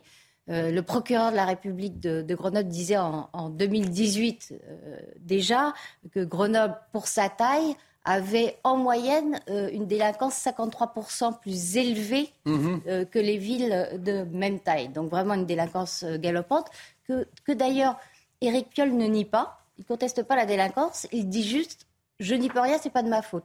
Il y a une tradition de trafic de drogue. Ville frontière, effectivement, à Grenoble, tradition mafieuse un peu d'ailleurs. Et surtout, dit Éric Piolle, c'est l'État qui ne fait pas son travail. Or, quand on regarde ce que fait lui, Éric Piolle, on n'a rien ou à peu près.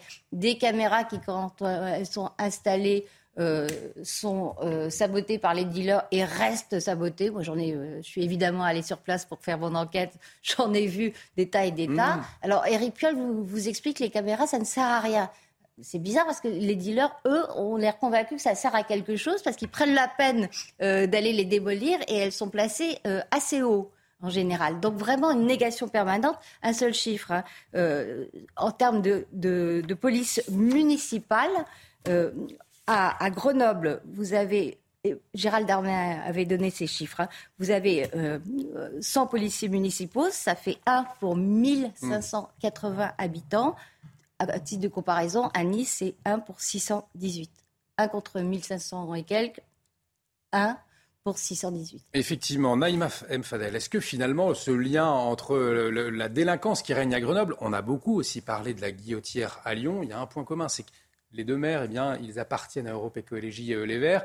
Est-ce que cette question de l'insécurité, cinq tentatives de meurtre en un été, elle est directement liée finalement à la, au, maire qui ne s'occupe pas des questions de sécurité comme Complètement, parce que là, on est clairement dans l'idéologie de, de, gauche en général. On le voyait déjà avec les villes socialistes ou communistes, et effectivement avec les Verts qui clairement sont contre tout ce qui est sécurité et qui ont même un regard, euh, j'allais dire, bienveillant, entre, guillemets, euh, envers la délinquance. Vous avez vu ce qui s'est passé avec le jeune euh, qui a refusé d'obtempérer et qui malheureusement est décédé. Vous avez vu la cellule psychologique qui a été mise en place par le maire, M. Piolle. Donc effectivement, on a clairement une idéologie qui ne veut pas de vidéo de surveillance alors qu'on sait que ça sert, qui ne veut pas aussi de policiers municipaux, alors qu'on sait que ça sert, parce que ce qui est important, c'est que les villes puissent contribuer à cette sécurité en mettant en place un maillage et en créant aussi un partenariat entre la police nationale et la police euh, municipale, et bien sûr avec les bailleurs. Donc on voit bien que la posture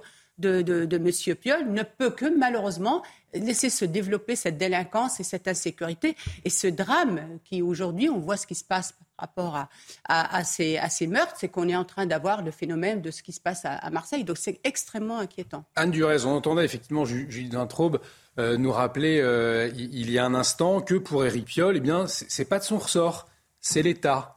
Euh, qu'en est-il finalement? Alors, moi je crois aussi que ce qu'il est très important de souligner, c'est que pour que les territoires, quels qu'ils soient en France, restent attractifs économiquement, c'est quand, même un, quand même un enjeu majeur mmh. pour une commune, une municipalité, quelle qu'en soit la, la dimension, et Grenoble n'est pas une petite ville, bah, il est indispensable que la sécurité des citoyens, des acteurs économiques soit assurée.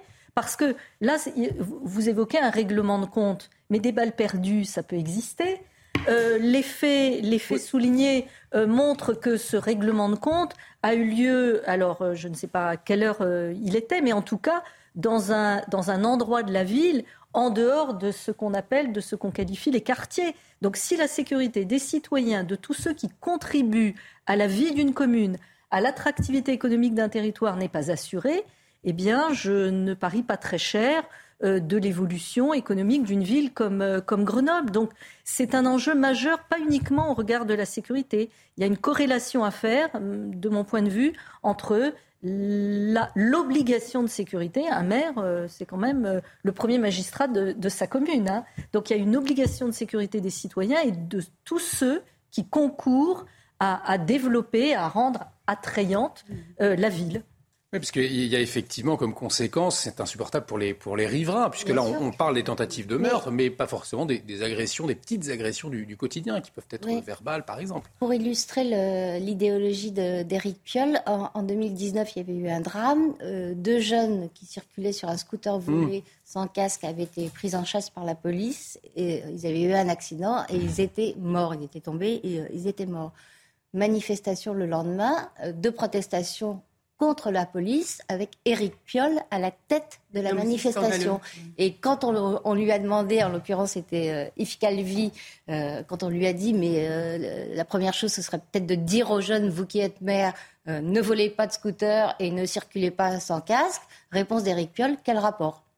Naïm Fadel, c'est vrai que c'est scandaleux d'entendre ça dans la bouche d'un maire. Mais je vais être honnête avec vous sur ces questions-là. Moi, pour moi, être élu, c'est euh, un engagement auprès, de, nos concitoyens.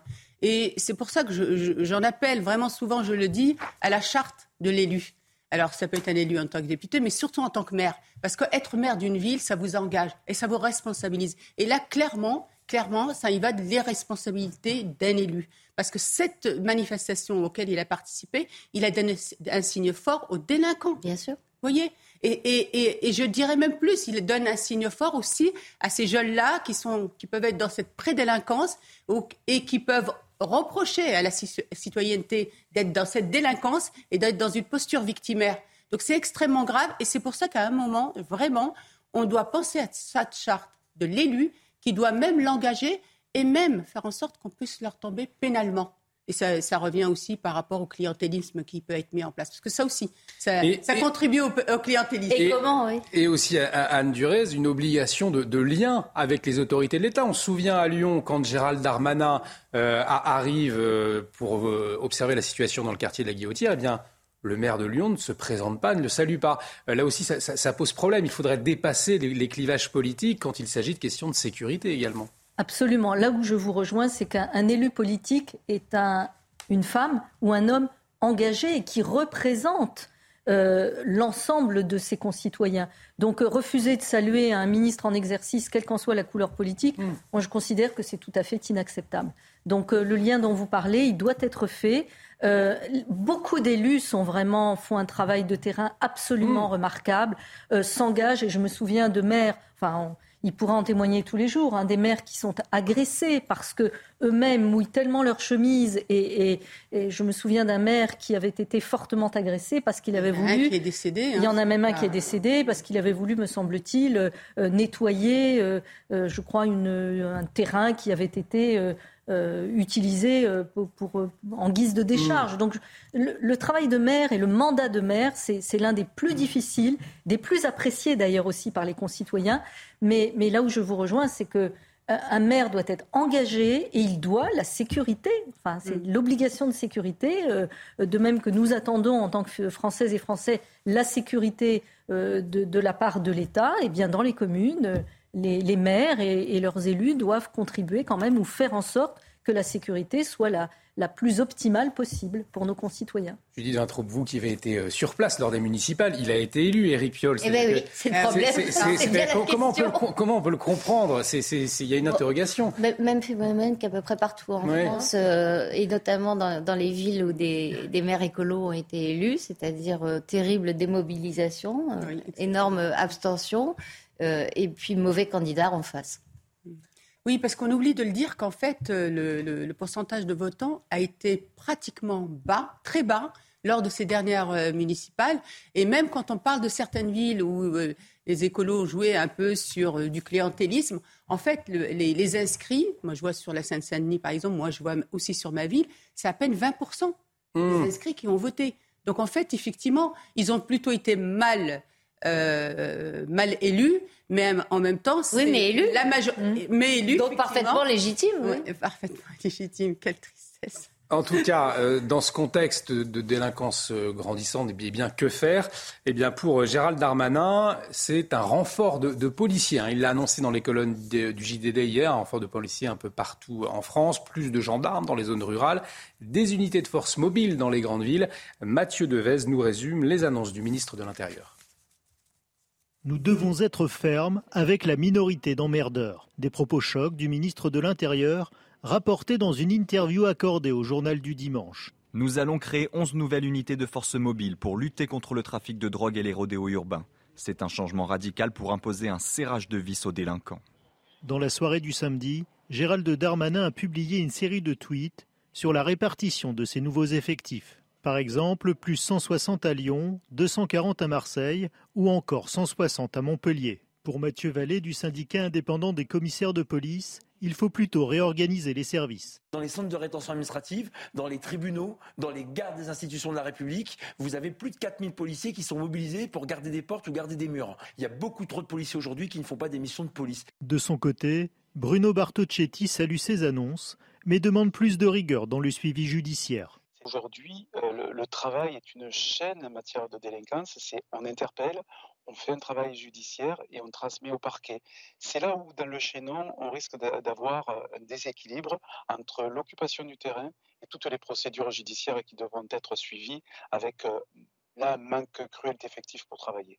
En plus de ces nouvelles unités mobiles, Gérald Darmanin a précisé que 200 brigades de gendarmerie vont être créées en six ans pour assurer la sécurité dans la ruralité.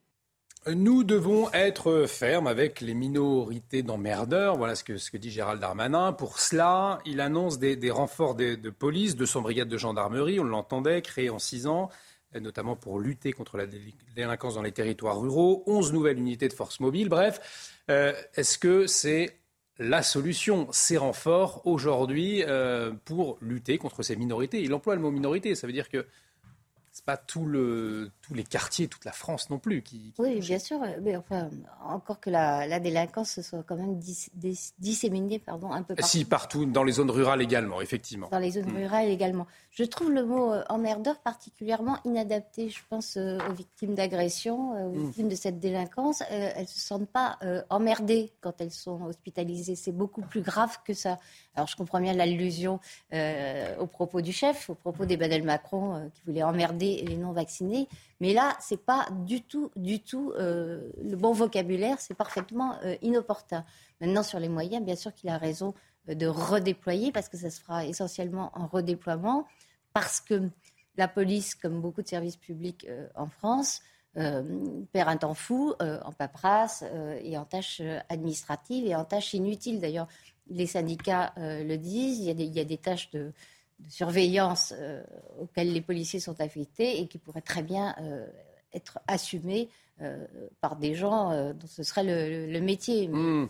Mais occuper euh, des forces de police à ça, c'est dommage. Naïma Mfadel, peut-être votre réaction, euh, vous aussi également, Duré, sur ce terme, effectivement, une minorité d'emmerdeurs, sur ce terme d'emmerdeurs euh, utilisé par le ministre de l'Intérieur.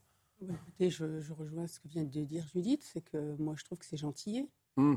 Pas des emmerdeurs, c'est des jeunes qui agressent, qui violentent, qui envoient effectivement à l'hôpital des gens. C'est extrêmement grave, ils sont extrêmement violents. Et la violence, elle est de plus en plus jeune. Vous pouvez relire euh, le docteur Maurice Berger, si vous ne l'avez pas lu, euh, qui en parle. 13-14 ans, on a affaire à des jeunes extrêmement violents. Qui, et regardez rien que les euh, entre bandes.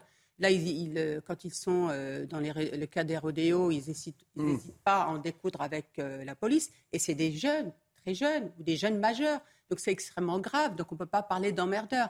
Donc le poids des mots est important.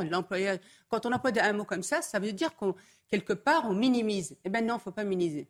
Donc tant mieux euh, qu'ils décident de, tous ces renforts, etc., et notamment euh, d'aller aussi sur la ruralité, parce qu'aujourd'hui, ces délinquants se sont déplacés. Ils, ont, ils, sont partout dans, dans, les villes, mais aussi en milieu rural, parce qu'ils savent qu'ils seront moins euh, inquiétés. Mais peut-être qu'on peut en profiter aujourd'hui à la rentrée pour mettre euh, le sujet majeur pour moi, c'est la place et le rôle des parents. On ne peut pas encore continuer à, à faire des cris d'orfraie. Aujourd'hui, il y a un problème de délinquance des mineurs qui commence très tôt et qui finalement finissent par récidiver et quand ils arrivent majeurs, c'est encore pire. qu'il faut prendre à bras le corps dès la rentrée, enfin j'espère en tout cas, et placer les parents dans leur rôle et leur responsabilité. La main tendue pour les accompagner et les aider s'ils ont des difficultés et qui s'ils n'y arrivent pas, et notamment dans les familles monoparentales. Je voudrais aussi euh, souligner que nous avons beaucoup de familles polygames dans notre pays, donc il y a des difficultés aussi liées à mmh. ça, et aussi tomber sur les parents qui sont démissionnaires, qui ne font pas leur travail.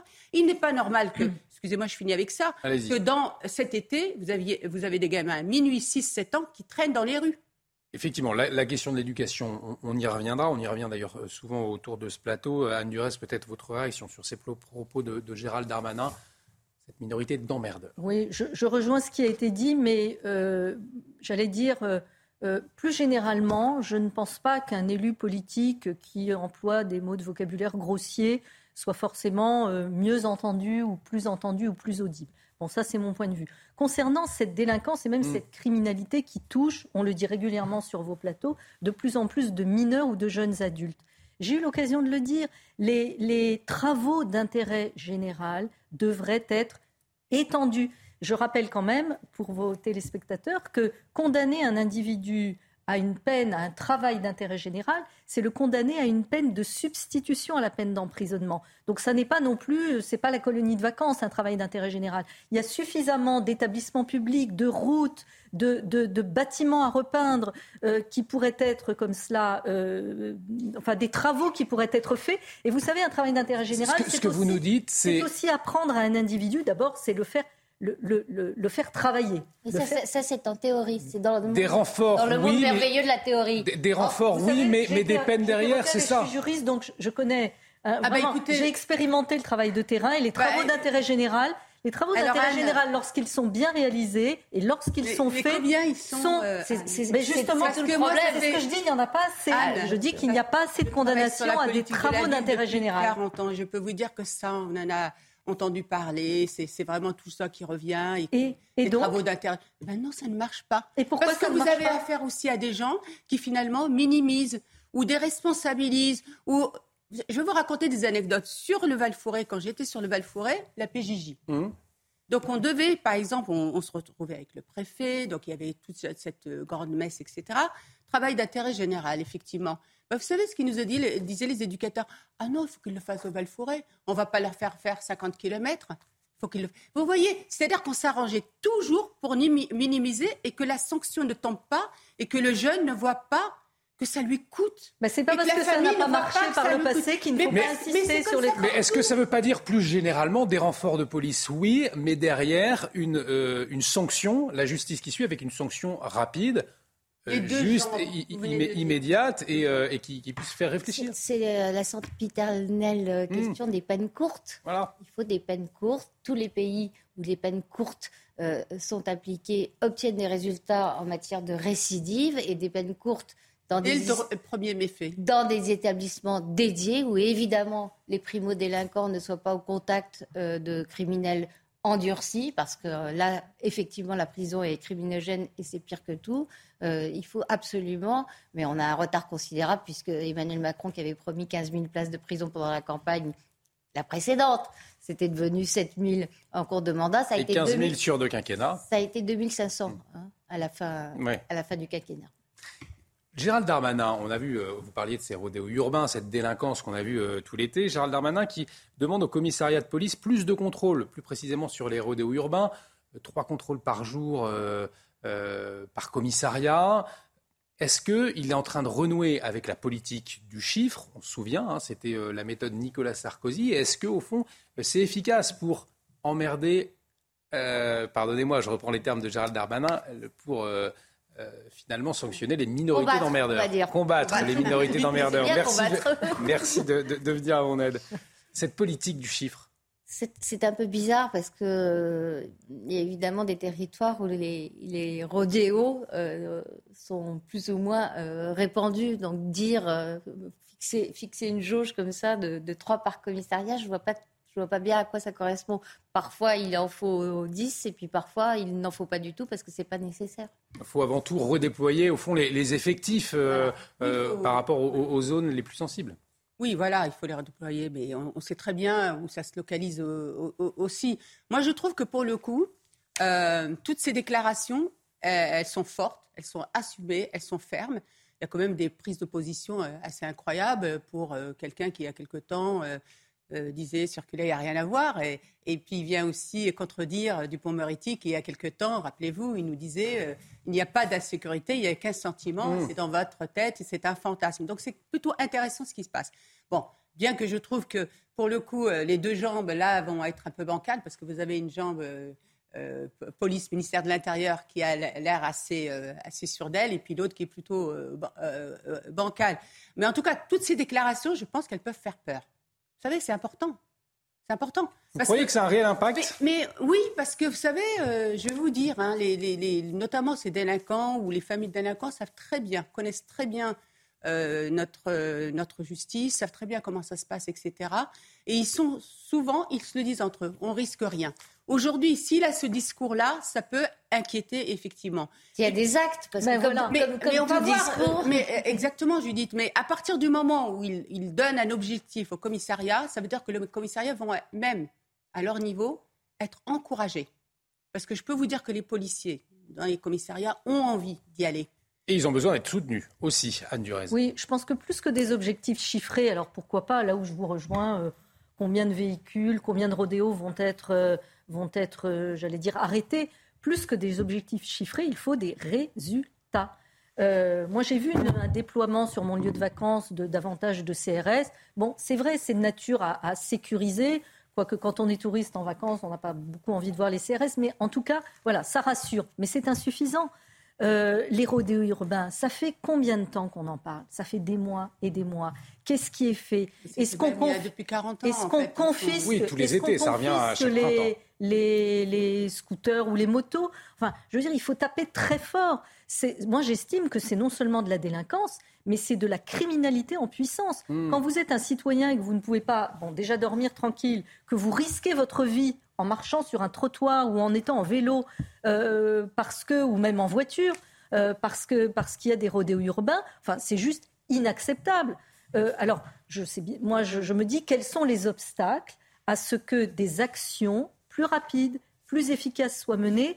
J'entendais, je crois, dans un reportage dans, dans, un média il y a quelques jours, que les policiers hésitent parfois, si je ne fais pas d'erreur, à, engager une course-poursuite parce que ils n'avaient pas, le droit. Ça peut créer des, des, ou, des accidents. Il ne faut, pas dire qu'ils n'ont pas le droit. Ils doivent juger de l'opportunité. D'accord. Allez, on, va, on, va, on va marquer, on va marquer une, on, va marquer une pause. On, va, on va changer de sujet. On va s'intéresser au prix de la, cantine. Dans une semaine, c'est la rentrée. Euh, à cette heure-là, les élèves, les écoliers sortiront de la cantine et ça pourra coûter plus cher pour les parents, pour la mairie. On en parle dans un instant. Restez avec nous sur CNews. Et de retour sur le plateau de Midi News, bienvenue si vous nous rejoignez. Nous sommes toujours avec Judith Vintraube, Anne Durez, Naïma Mfadel. Dans un instant, on va parler euh, du prix de la cantine qui risque d'augmenter et euh, ça va être compliqué pour les parents mais aussi pour les élus et les maires. On en parle dans un instant, mais tout de suite, le rappel des titres avec vous, Audrey Berthoud. L'Union européenne envisage d'organiser une mission d'entraînement et d'assistance à l'armée ukrainienne qui se déroulerait dans les pays voisins. La proposition sera discutée la semaine prochaine à Prague lors du Conseil des ministres de la Défense des pays membres de l'Union européenne. Deux cyclistes hospitalisés en urgence absolue après une attaque de frelons. Ça s'est passé hier dans un bois de la commune de Brinon dans la Loire. Ils ont tous les deux été piqués une cinquantaine de fois. Un troisième homme est en urgence relative. Une dizaine de pompiers ont été mobilisés. Et puis du football, le PSG a étrié Lille hier soir, score, final 7 à 1 avec un triplé de Kylian Mbappé. Le Français a inscrit un but dès la huitième seconde de jeu. Le Paris Saint-Germain a donc signé sa troisième victoire en trois matchs de Ligue 1. Merci Audrey, euh, prochain point sur l'actualité, ce sera à 14h. Euh, dans une semaine, à cette même heure, eh bien, les écoliers, les élèves sortiront de la cantine et cela va coûter cher aux parents et aux élus locaux. À la rentrée, peut-être encore plus à Noël d'ailleurs. La faute à l'inflation, bien sûr, qui se répercute sur les denrées alimentaires. Les précisions de Mathieu Manger à la cantine risque de coûter plus cher à la rentrée. Une hausse entre 5 et 10% c'est ce que redoute l'Association des maires de France. Face à l'inflation, les prestataires de la restauration collective demandent une augmentation d'au moins 7%. Ça s'explique en effet par l'augmentation du coût des aliments, ça s'explique aussi un peu par l'augmentation du coût de l'énergie, parce que bah, pour fabriquer ces aliments, il faut de l'énergie. Ça s'explique enfin par euh, l'augmentation euh, des coûts de personnel. Il y aura pour euh, chaque commune à se poser la question de savoir si ce coût est répercuté sur les familles. Un choix politique. Les mairies peuvent aussi répercuter cette hausse sur leur budget. Autre solution, repenser les menus dans les cantines en diminuant le grammage de certains aliments dans le repas des écoliers. Par exemple, des morceaux de viande plus petits. C'est ce qui, en effet, été proposé par un certain nombre de, prestataires. Je pense que la plupart des maires et des équipes municipales refuseront cela. Maintenant, euh, il y a aussi euh, un travail qui est fait dans les écoles de ce qu'on appelle la lutte contre le gaspillage alimentaire parce que on constate que tous les enfants n'ont pas exactement le même euh, besoin. Et donc, par conséquent, il y a un travail euh, d'affinage, en réalité, euh, de dégrammage. Pour soutenir les communes, l'Association des maires de France demande une revalorisation des dotations de l'État sur l'inflation. Alors, plusieurs solutions éventuelles hein, pour, pour contrer cette hausse des prix des, cantines pour les parents, pour les euh, dont cette idée, les menus, certains veulent qu'ils soient repensés, moins, moins de grammage, une diminution des, des portions euh, autour de cette table, quel est votre avis? On, élimine tout de suite euh, pour, les, pour les élèves cette, cette possibilité? Ah, Moi, j'élimine tout de bah suite. Parce que déjà, les agents des cantines font attention en fonction euh, des enfants. Ils, ils donnent une petite ration ou, ou, une ration beaucoup plus importante. oui, mais moi, j'élimine complètement. Je trouve ça. Enfin, bref, ça me je vous dis franchement, ça me, ça me choque même. Bah, c'est assez étonnant que les enfants puissent trinquer finalement. Oui, euh. effectivement. Par contre, effectivement, je pense qu'il faut que les, les, mairies fassent le possible hmm. pour que effectivement ça n'augmente pas pour les familles. Après, n'oublions pas que dans les mairies, pour les familles en tout cas modestes, vous avez le centre communal d'action sociale. Il y a le repas à un euro depuis 2019. Effectivement, il y a le repas à un euro. Moi, moi dans ma ville, il est même encore moins. Et après, vous avez tout le maillage autour des, familles, notamment le Centre communal d'action sociale, qui permet parfois de financer euh, euh, la cantine ou bien d'aider. Moi, par contre, je pense, vous savez, aux familles euh, des classes moyennes, mmh. qui vont être beaucoup plus impactées. Vous savez que malheureusement, François Hollande a supprimé les allocations familiales, l'universalité des allocations familiales, moi, que je regrette vivement, parce que je trouvais que c'était euh, comment dirais-je, euh, un geste fait par la nation pour l'ensemble des familles. Donc j'espère aussi, vous voyez, je fais, je fais mon petit checklist en, faisant plein de demandes pour, euh, pour la rentrée, mais j'aimerais vraiment qu'on revienne là-dessus. Oui, parce qu'effectivement, Judith, ce sont les classes moyennes qui vont trinquer. Oui, comme d'habitude d'ailleurs. parce qu'il y a des tas de dispositifs pour les familles les, plus, les plus modestes pour éviter de payer trop cher.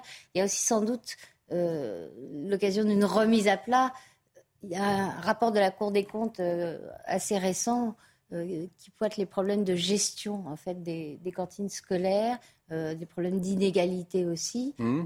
un truc tout bête, depuis la loi Egalim, les, les, les, repas dans les cantines scolaires doivent s'efforcer de répondre à certains critères écolos mais des critères, pour le coup, euh, plein de bon sens, c'est tout à fait vertueux, de, bons produits, euh, pas trafiqués, euh, si possible achetés à proximité. or, tout bêtement, les petits producteurs, quand ils voient le monceau, encore une fois, de paperasse et mmh. de démarches administratives qu'il faut faire pour répondre à un appel d'offres pour, euh, pour fournir les cantines scolaires renonce. Parce qu'effectivement, est-ce que ce ne serait pas là la, solution, euh, Anne Durez? Les petits producteurs euh, du coin qui fournissent les cantines, il y a moins de coûts de transport, il y a, y a plus de proximité, et ça peut être aussi une solution à creuser. Absolument. Quelles que soient les solutions retenues, les enfants doivent rester prioritaires. Ça, je pense que c'est ce qui fait un consensus autour de cette table et bien, bien au-delà.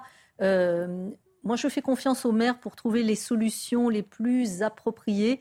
Alors, une fois qu'on a dit ça, euh, il est probable que sur le terrain, dans certaines communes, euh, ça va, ça, va être difficile pour un certain nombre de familles. Vous l'avez rappelé, notamment les classes moyennes. Mais euh, les maires font, pour, connaître leurs actions de terrain, les maires font vraiment l'impossible. Mmh. Pour, pour, pour, aider les familles quand, quand elles peuvent être aidées, pour leur rappeler les aides sociales dont elles peuvent bénéficier. Alors, tout ne sera pas absolument parfait, mais une solution que vous préconisez me paraît être très, très judicieuse, c'est-à-dire raccourcir euh, les, les, intermédiaires, ou en tout cas diminuer le nombre d'intermédiaires, euh, faire des, livraisons euh, au plus près, j'allais dire, des, cantines. Tout, ça, c'est le moment de, de, continuer à être innovant pour, pour que les enfants, encore une fois, ne soient pas les, ceux qui pâtiront. Alors, un dernier point, c'est que il y a évidemment l'inflation, l'augmentation du coût de l'énergie, toutes les causes que vous avez rappelées, mais il y a aussi une diminution des recettes fiscales des communes, notamment depuis la suppression de la taxe d'habitation. Alors, est-ce qu'il ne faudrait pas remettre à plat Elle est euh, versée par l'État. Est-ce que, ça veut dire, est-ce que ça veut dire aussi que certaines communes vont devoir faire des choix, c'est-à-dire euh, réallouer un budget, par exemple, pour euh, des, loisirs? Je, dis ça, un exemple, il n'y a pas de. Voilà. Mhm pour le réallouer au, budget cantine. Oui, effectivement, je pense que c'est, j'allais dire, le, risque est, là, effectivement. C'est pour ça que je pense que la place de l'Association des maires de France va être très importante, mm. parce qu'ils peuvent aider peut-être les communes dans le cadre de leur accompagnement à réfléchir comment faire pour que ça n'impacte pas le reste du budget. Ceci étant dit, je reviens sur les classes euh, moyennes, parce que il y a vraiment dans notre pays, notre pays est un pays généreux. Il y a des prestations sociales qui sont faites, mais cet État-providence, aujourd'hui, il ne parle pas à tout le monde. Et c'est là où il y a un problème de déséquilibre. Parce que souvent, souvent, quand on, aborde cette question du social, on l'aborde toujours par le prisme des plus modestes. Et tant mieux. Sauf qu'on oublie que les classes moyennes, à force d'être impactées par les coûts et l'augmentation, finissent par devenir elles-mêmes pauvres et avoir des difficultés pour pouvoir effectivement gérer leur budget aussi. Mais parce qu'il y avait une intention du gouvernement justement de, viser avant tout les plus nécessiteux, les, plus pauvres. C'est aussi euh, avec, euh, Très bien, les, communes, elles les visent mm. déjà en fait en réalité. Elles les visent déjà les communes et toutes les communes et même les communes de droite. Elles font beaucoup de social. On oublie de, le dire parce qu'on a tendance à penser que la droite ne fait pas de social. Mais aujourd'hui, vraiment, j'alerte sur cette classe moyenne qui est vraiment impactée, qui n'arrête pas de payer tout cher et qui a des difficultés. Et cette classe moyenne aussi, qui a des enfants, des, familles nombreuses, qui ont vraiment des difficultés. Et je voudrais vraiment qu'aujourd'hui, l'État-providence soit euh, vraiment dans ce souci de démarche d'égalité et de traitement d'égal à égal des citoyens. L'Association des maires de France qui demande d'ailleurs une revalorisation des dotations de l'État sur l'inflation. L'État ne va pas avoir le choix, au fond, euh, Judith? Bah, étant donné qu'Emmanuel Macron est engagé dans la politique du chéquier hmm. euh, depuis sa réélection, je, le vois mal euh, changer d'avis sur un, sujet aussi sensible et qui concerne autant de gens. Le problème de la politique du chéquier, c'est que ça peut, ça peut constituer un, palliatif euh, nécessaire, mais ce n'est pas une solution de long terme. La solution de long terme, c'est réfléchir au coût, voir comment raccourcir euh, le trajet du producteur au consommateur, enfin, euh, faire des réformes structurelles, mmh. pas faire des chèques. On va revenir euh, à présent sur cette ouverture d'une enquête hein, par le garde des Sceaux après la diffusion d'images jugées choquantes par beaucoup, à commencer par des syndicats pénitentiaires, mais aussi au sein de la classe politique. On y voit des détenus et des surveillants faire du kart dans la prison de Fresnes dans le cadre d'un jeu inspiré de l'émission Colanta. Je pas si vous connaissez ou si vous regardez une, opération qui avait été euh, en tout cas validée par le directeur de la prison. On regarde les précisions tout de suite. L'événement a marqué les esprits. Colantes, une compétition entre trois équipes, surveillants, jeunes de cité et détenus, au sein de la prison de Fresnes, avec un objectif clair. Ça rentre dans cette démarche qui est de rassembler et de fédérer entre les jeunes de quartier et les institutions. Je sais qu'aujourd'hui, c'est une démarche très compliquée. Nous, on essaye de prendre justement ce, train en marche et on essaye d'être euh, avant-coureur avec ce genre de démarche euh, novatrice. On sait que c'est controversé, mais on arrivera à le pousser jusqu'au bout. Le directeur de la prison était lui-même présent pour féliciter la réalisation du projet. Je voulais vraiment tous vous remercier d'avoir euh, joué le jeu parce que c'était pas simple depuis le début. Euh, moi j'ai fait confiance à l'équipe de Colantes pour pouvoir organiser cet événement-là. C'était, c'était pas gagné d'avance. Vous avez, tous contribué avec euh, votre engagement pour les associations que vous représentez et là-dessus je veux vraiment vous féliciter. Et j'espère qu'on aura l'occasion, ici ou ailleurs, de faire de, de nouveau des expériences comme celle-là. La production de Colantes avait déjà réalisé une compétition entre policiers et jeunes de quartier. Mais lorsque cette vidéo, à la prison de Fresnes, est publiée sur les réseaux sociaux, elle fait polémique. Dupont-Moretti n'a rien réussi, sauf à être le ministre des prisonniers. Regardez le club Med de Fresnes, il ne manque que le baby-foot. Les victimes apprécieront. Nos prisons ne sont pas des colonies de vacances dans lesquelles détenus et gardiens tissent des liens d'amitié. Où est le respect pour les victimes et leurs familles qui voient ces délinquants s'amuser alors qu'ils purgent leur peine? Où est la peur de la sanction? Le garde des Sceaux, Éric Dupont-Moretti, a lui aussi critiqué ce projet. Après les images choquantes de la prison de Fresnes, j'ai immédiatement ordonné une enquête pour que toute la lumière soit faite. La lutte contre la récidive passe par la réinsertion, mais certainement pas par le karting.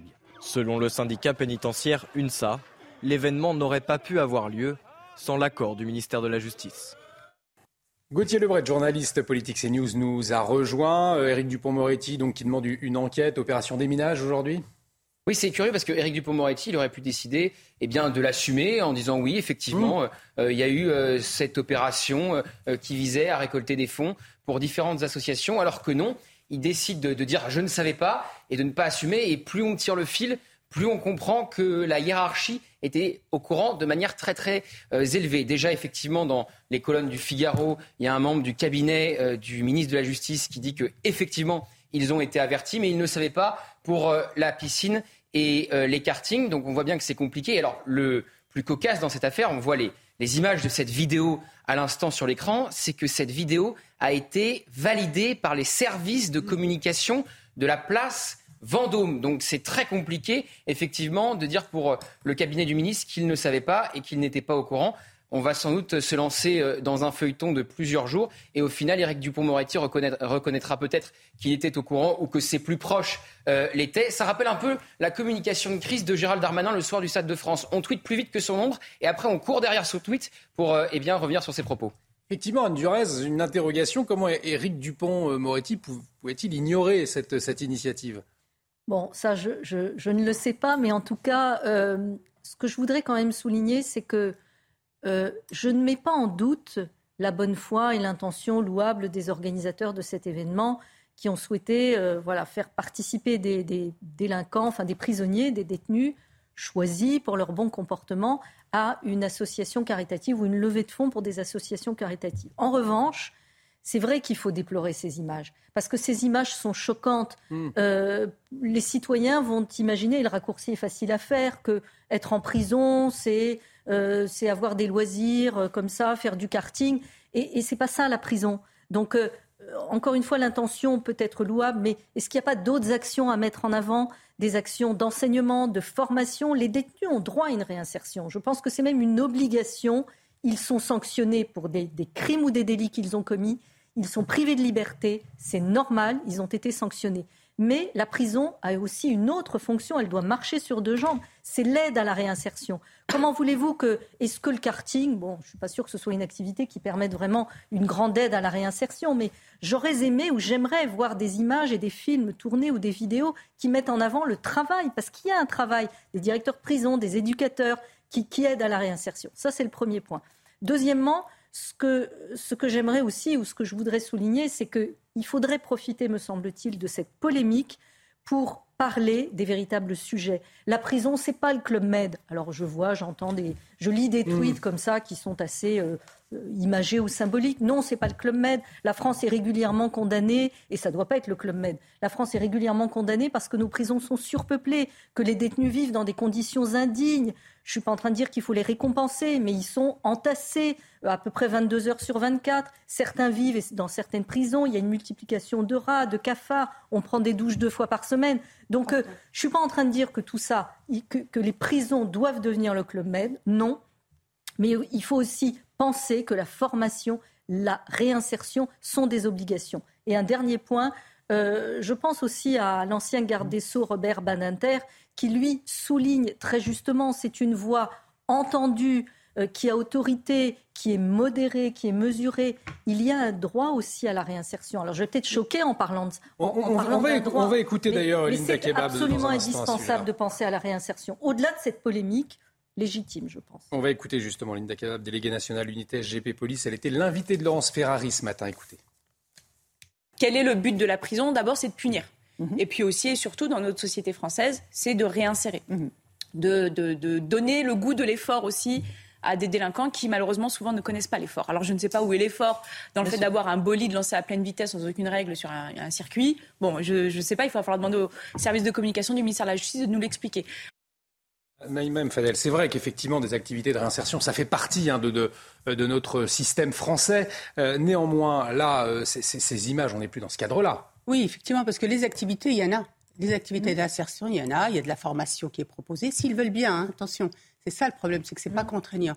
Euh, la formation, il y a aussi des ateliers d'écriture, la remise à niveau qui est, qui, est, qui est, importante. Il y a des activités culturelles, des activités de loisirs, le baby-foot dont euh, je ne sais pas qui est parlé. Et il y a du baby-foot euh, dans, dans, les prisons. Donc voilà. Sauf que là, ce qui s'est passé, c'est quand même. Il y a deux choses, moi, qui m'ont choqué. Il y a le, le fait d'avoir la piscine comme ça en plein cours de, de, mmh. de, de cette prison. Il y a le karting D'accord? Et puis ce qui m'a vraiment choqué, c'est un troisième groupe. Vous avez vu qu'il y a un troisième groupe. Donc euh, les organisateurs disent on a voulu rapprocher les jeunes des cités de l'institution. Mais c'est extrêmement grave.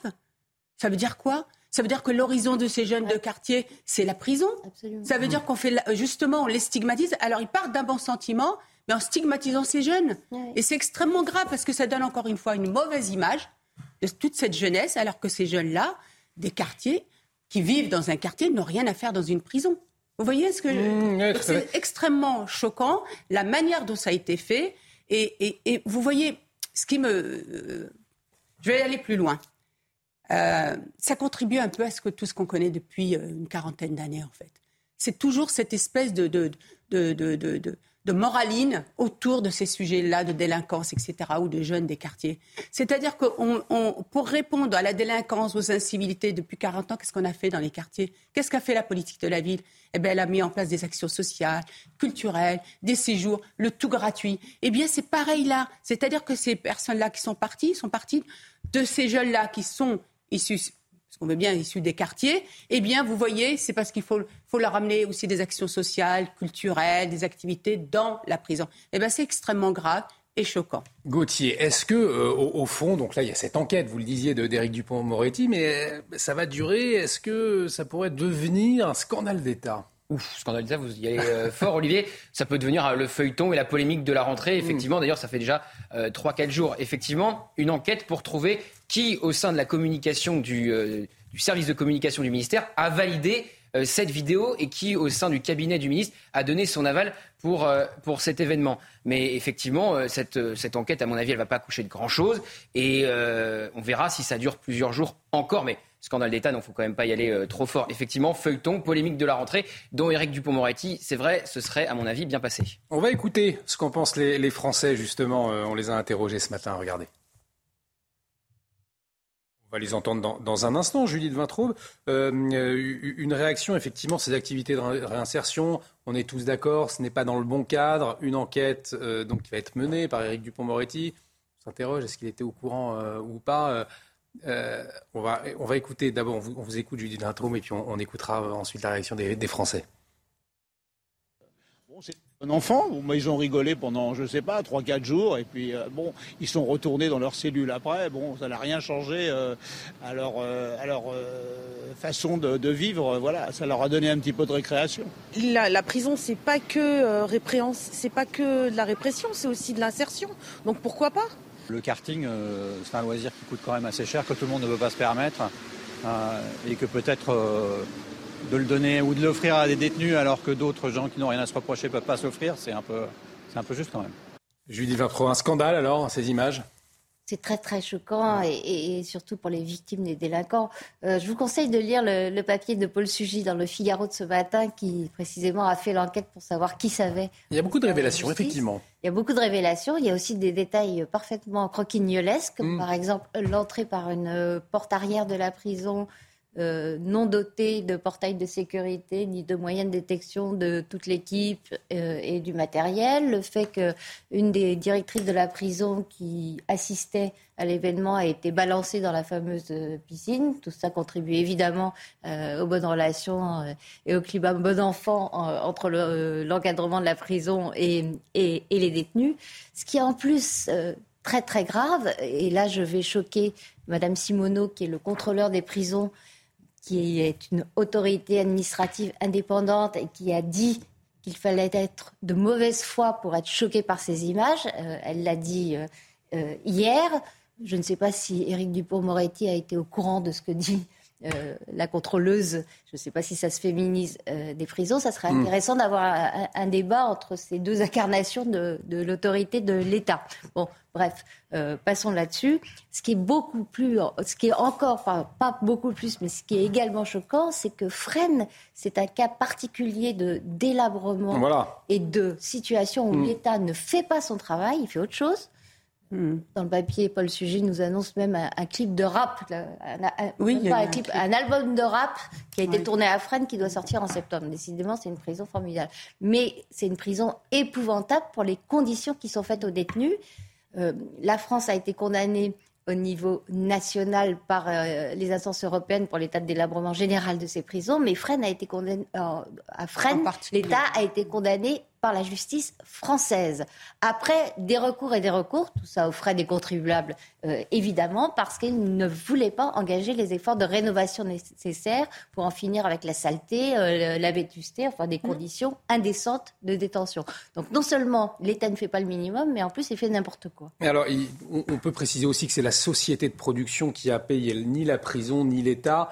Euh, n'aurait engagé d'argent. Néanmoins, effectivement, il y, a eu euh, tout ce, questionnement euh, autour de l'énergie qui a été mise en place pour cet événement dans une prison, vous le rappeliez, qui est totalement euh, délabrée. Là, aussi, il y a un sujet, Gauthier. Bien sûr, bien sûr, c'est pour ça que ça fait polémique et c'est pour ça que on en parle depuis ce matin. Mais, mais, à mon avis, ça ferait moins polémique si le ministre ou le ministère n'avait pas lâché ses troupes et avait assumé. Parce que c'est très compliqué pour le ministre de dire qu'il n'est pas au courant quand vous avez un article du Parisien juste après l'événement. Et quand vous avez le directeur de la prison de Fresnes, qu'on a vu d'ailleurs euh, dans la vidéo de 20 minutes, qui fait un tweet euh, donc à la fin du mois de juillet, juste après l'événement, pour se féliciter de cette initiative. Alors soit euh, Éric Dupond-Moretti doit suivre sur Twitter dès maintenant le directeur de la prison de Fresnes pour voir ce qu'il fait. Et ça sera intéressant de voir si le directeur justement de la prison de Fresnes ne va pas être un fusible et ne va pas sauter pour couvrir eh bien, le ministère et la place Vendôme. Merci euh, à tous les quatre, euh, en tout cas d'avoir décrypté, d'avoir débattu sur le plateau de Midi News. Euh, merci Judith Vintraud, merci Anne Durez, merci Naïma M. Fadel, merci Gauthier Lebret. L'actualité continue bien évidemment. dans un instant, la belle équipe, restez avec nous sur CNews. Très belle journée sur notre antenne. Hi, I'm Daniel, founder of Pretty Litter. Did you know cats tend to hide symptoms of sickness and pain? I learned this the hard way after losing my cat, Gingy. So I created Pretty Litter, a health monitoring litter that helps detect early signs of illness by changing colors, saving you money and potentially your cat's life. Pretty Litter is veterinarian developed, and it's the easiest way to keep tabs on your fur baby's health right at home. Go to prettylitter.com and use code ACAST for 20% off your first order and a free cat toy. Terms and conditions apply. See site for details.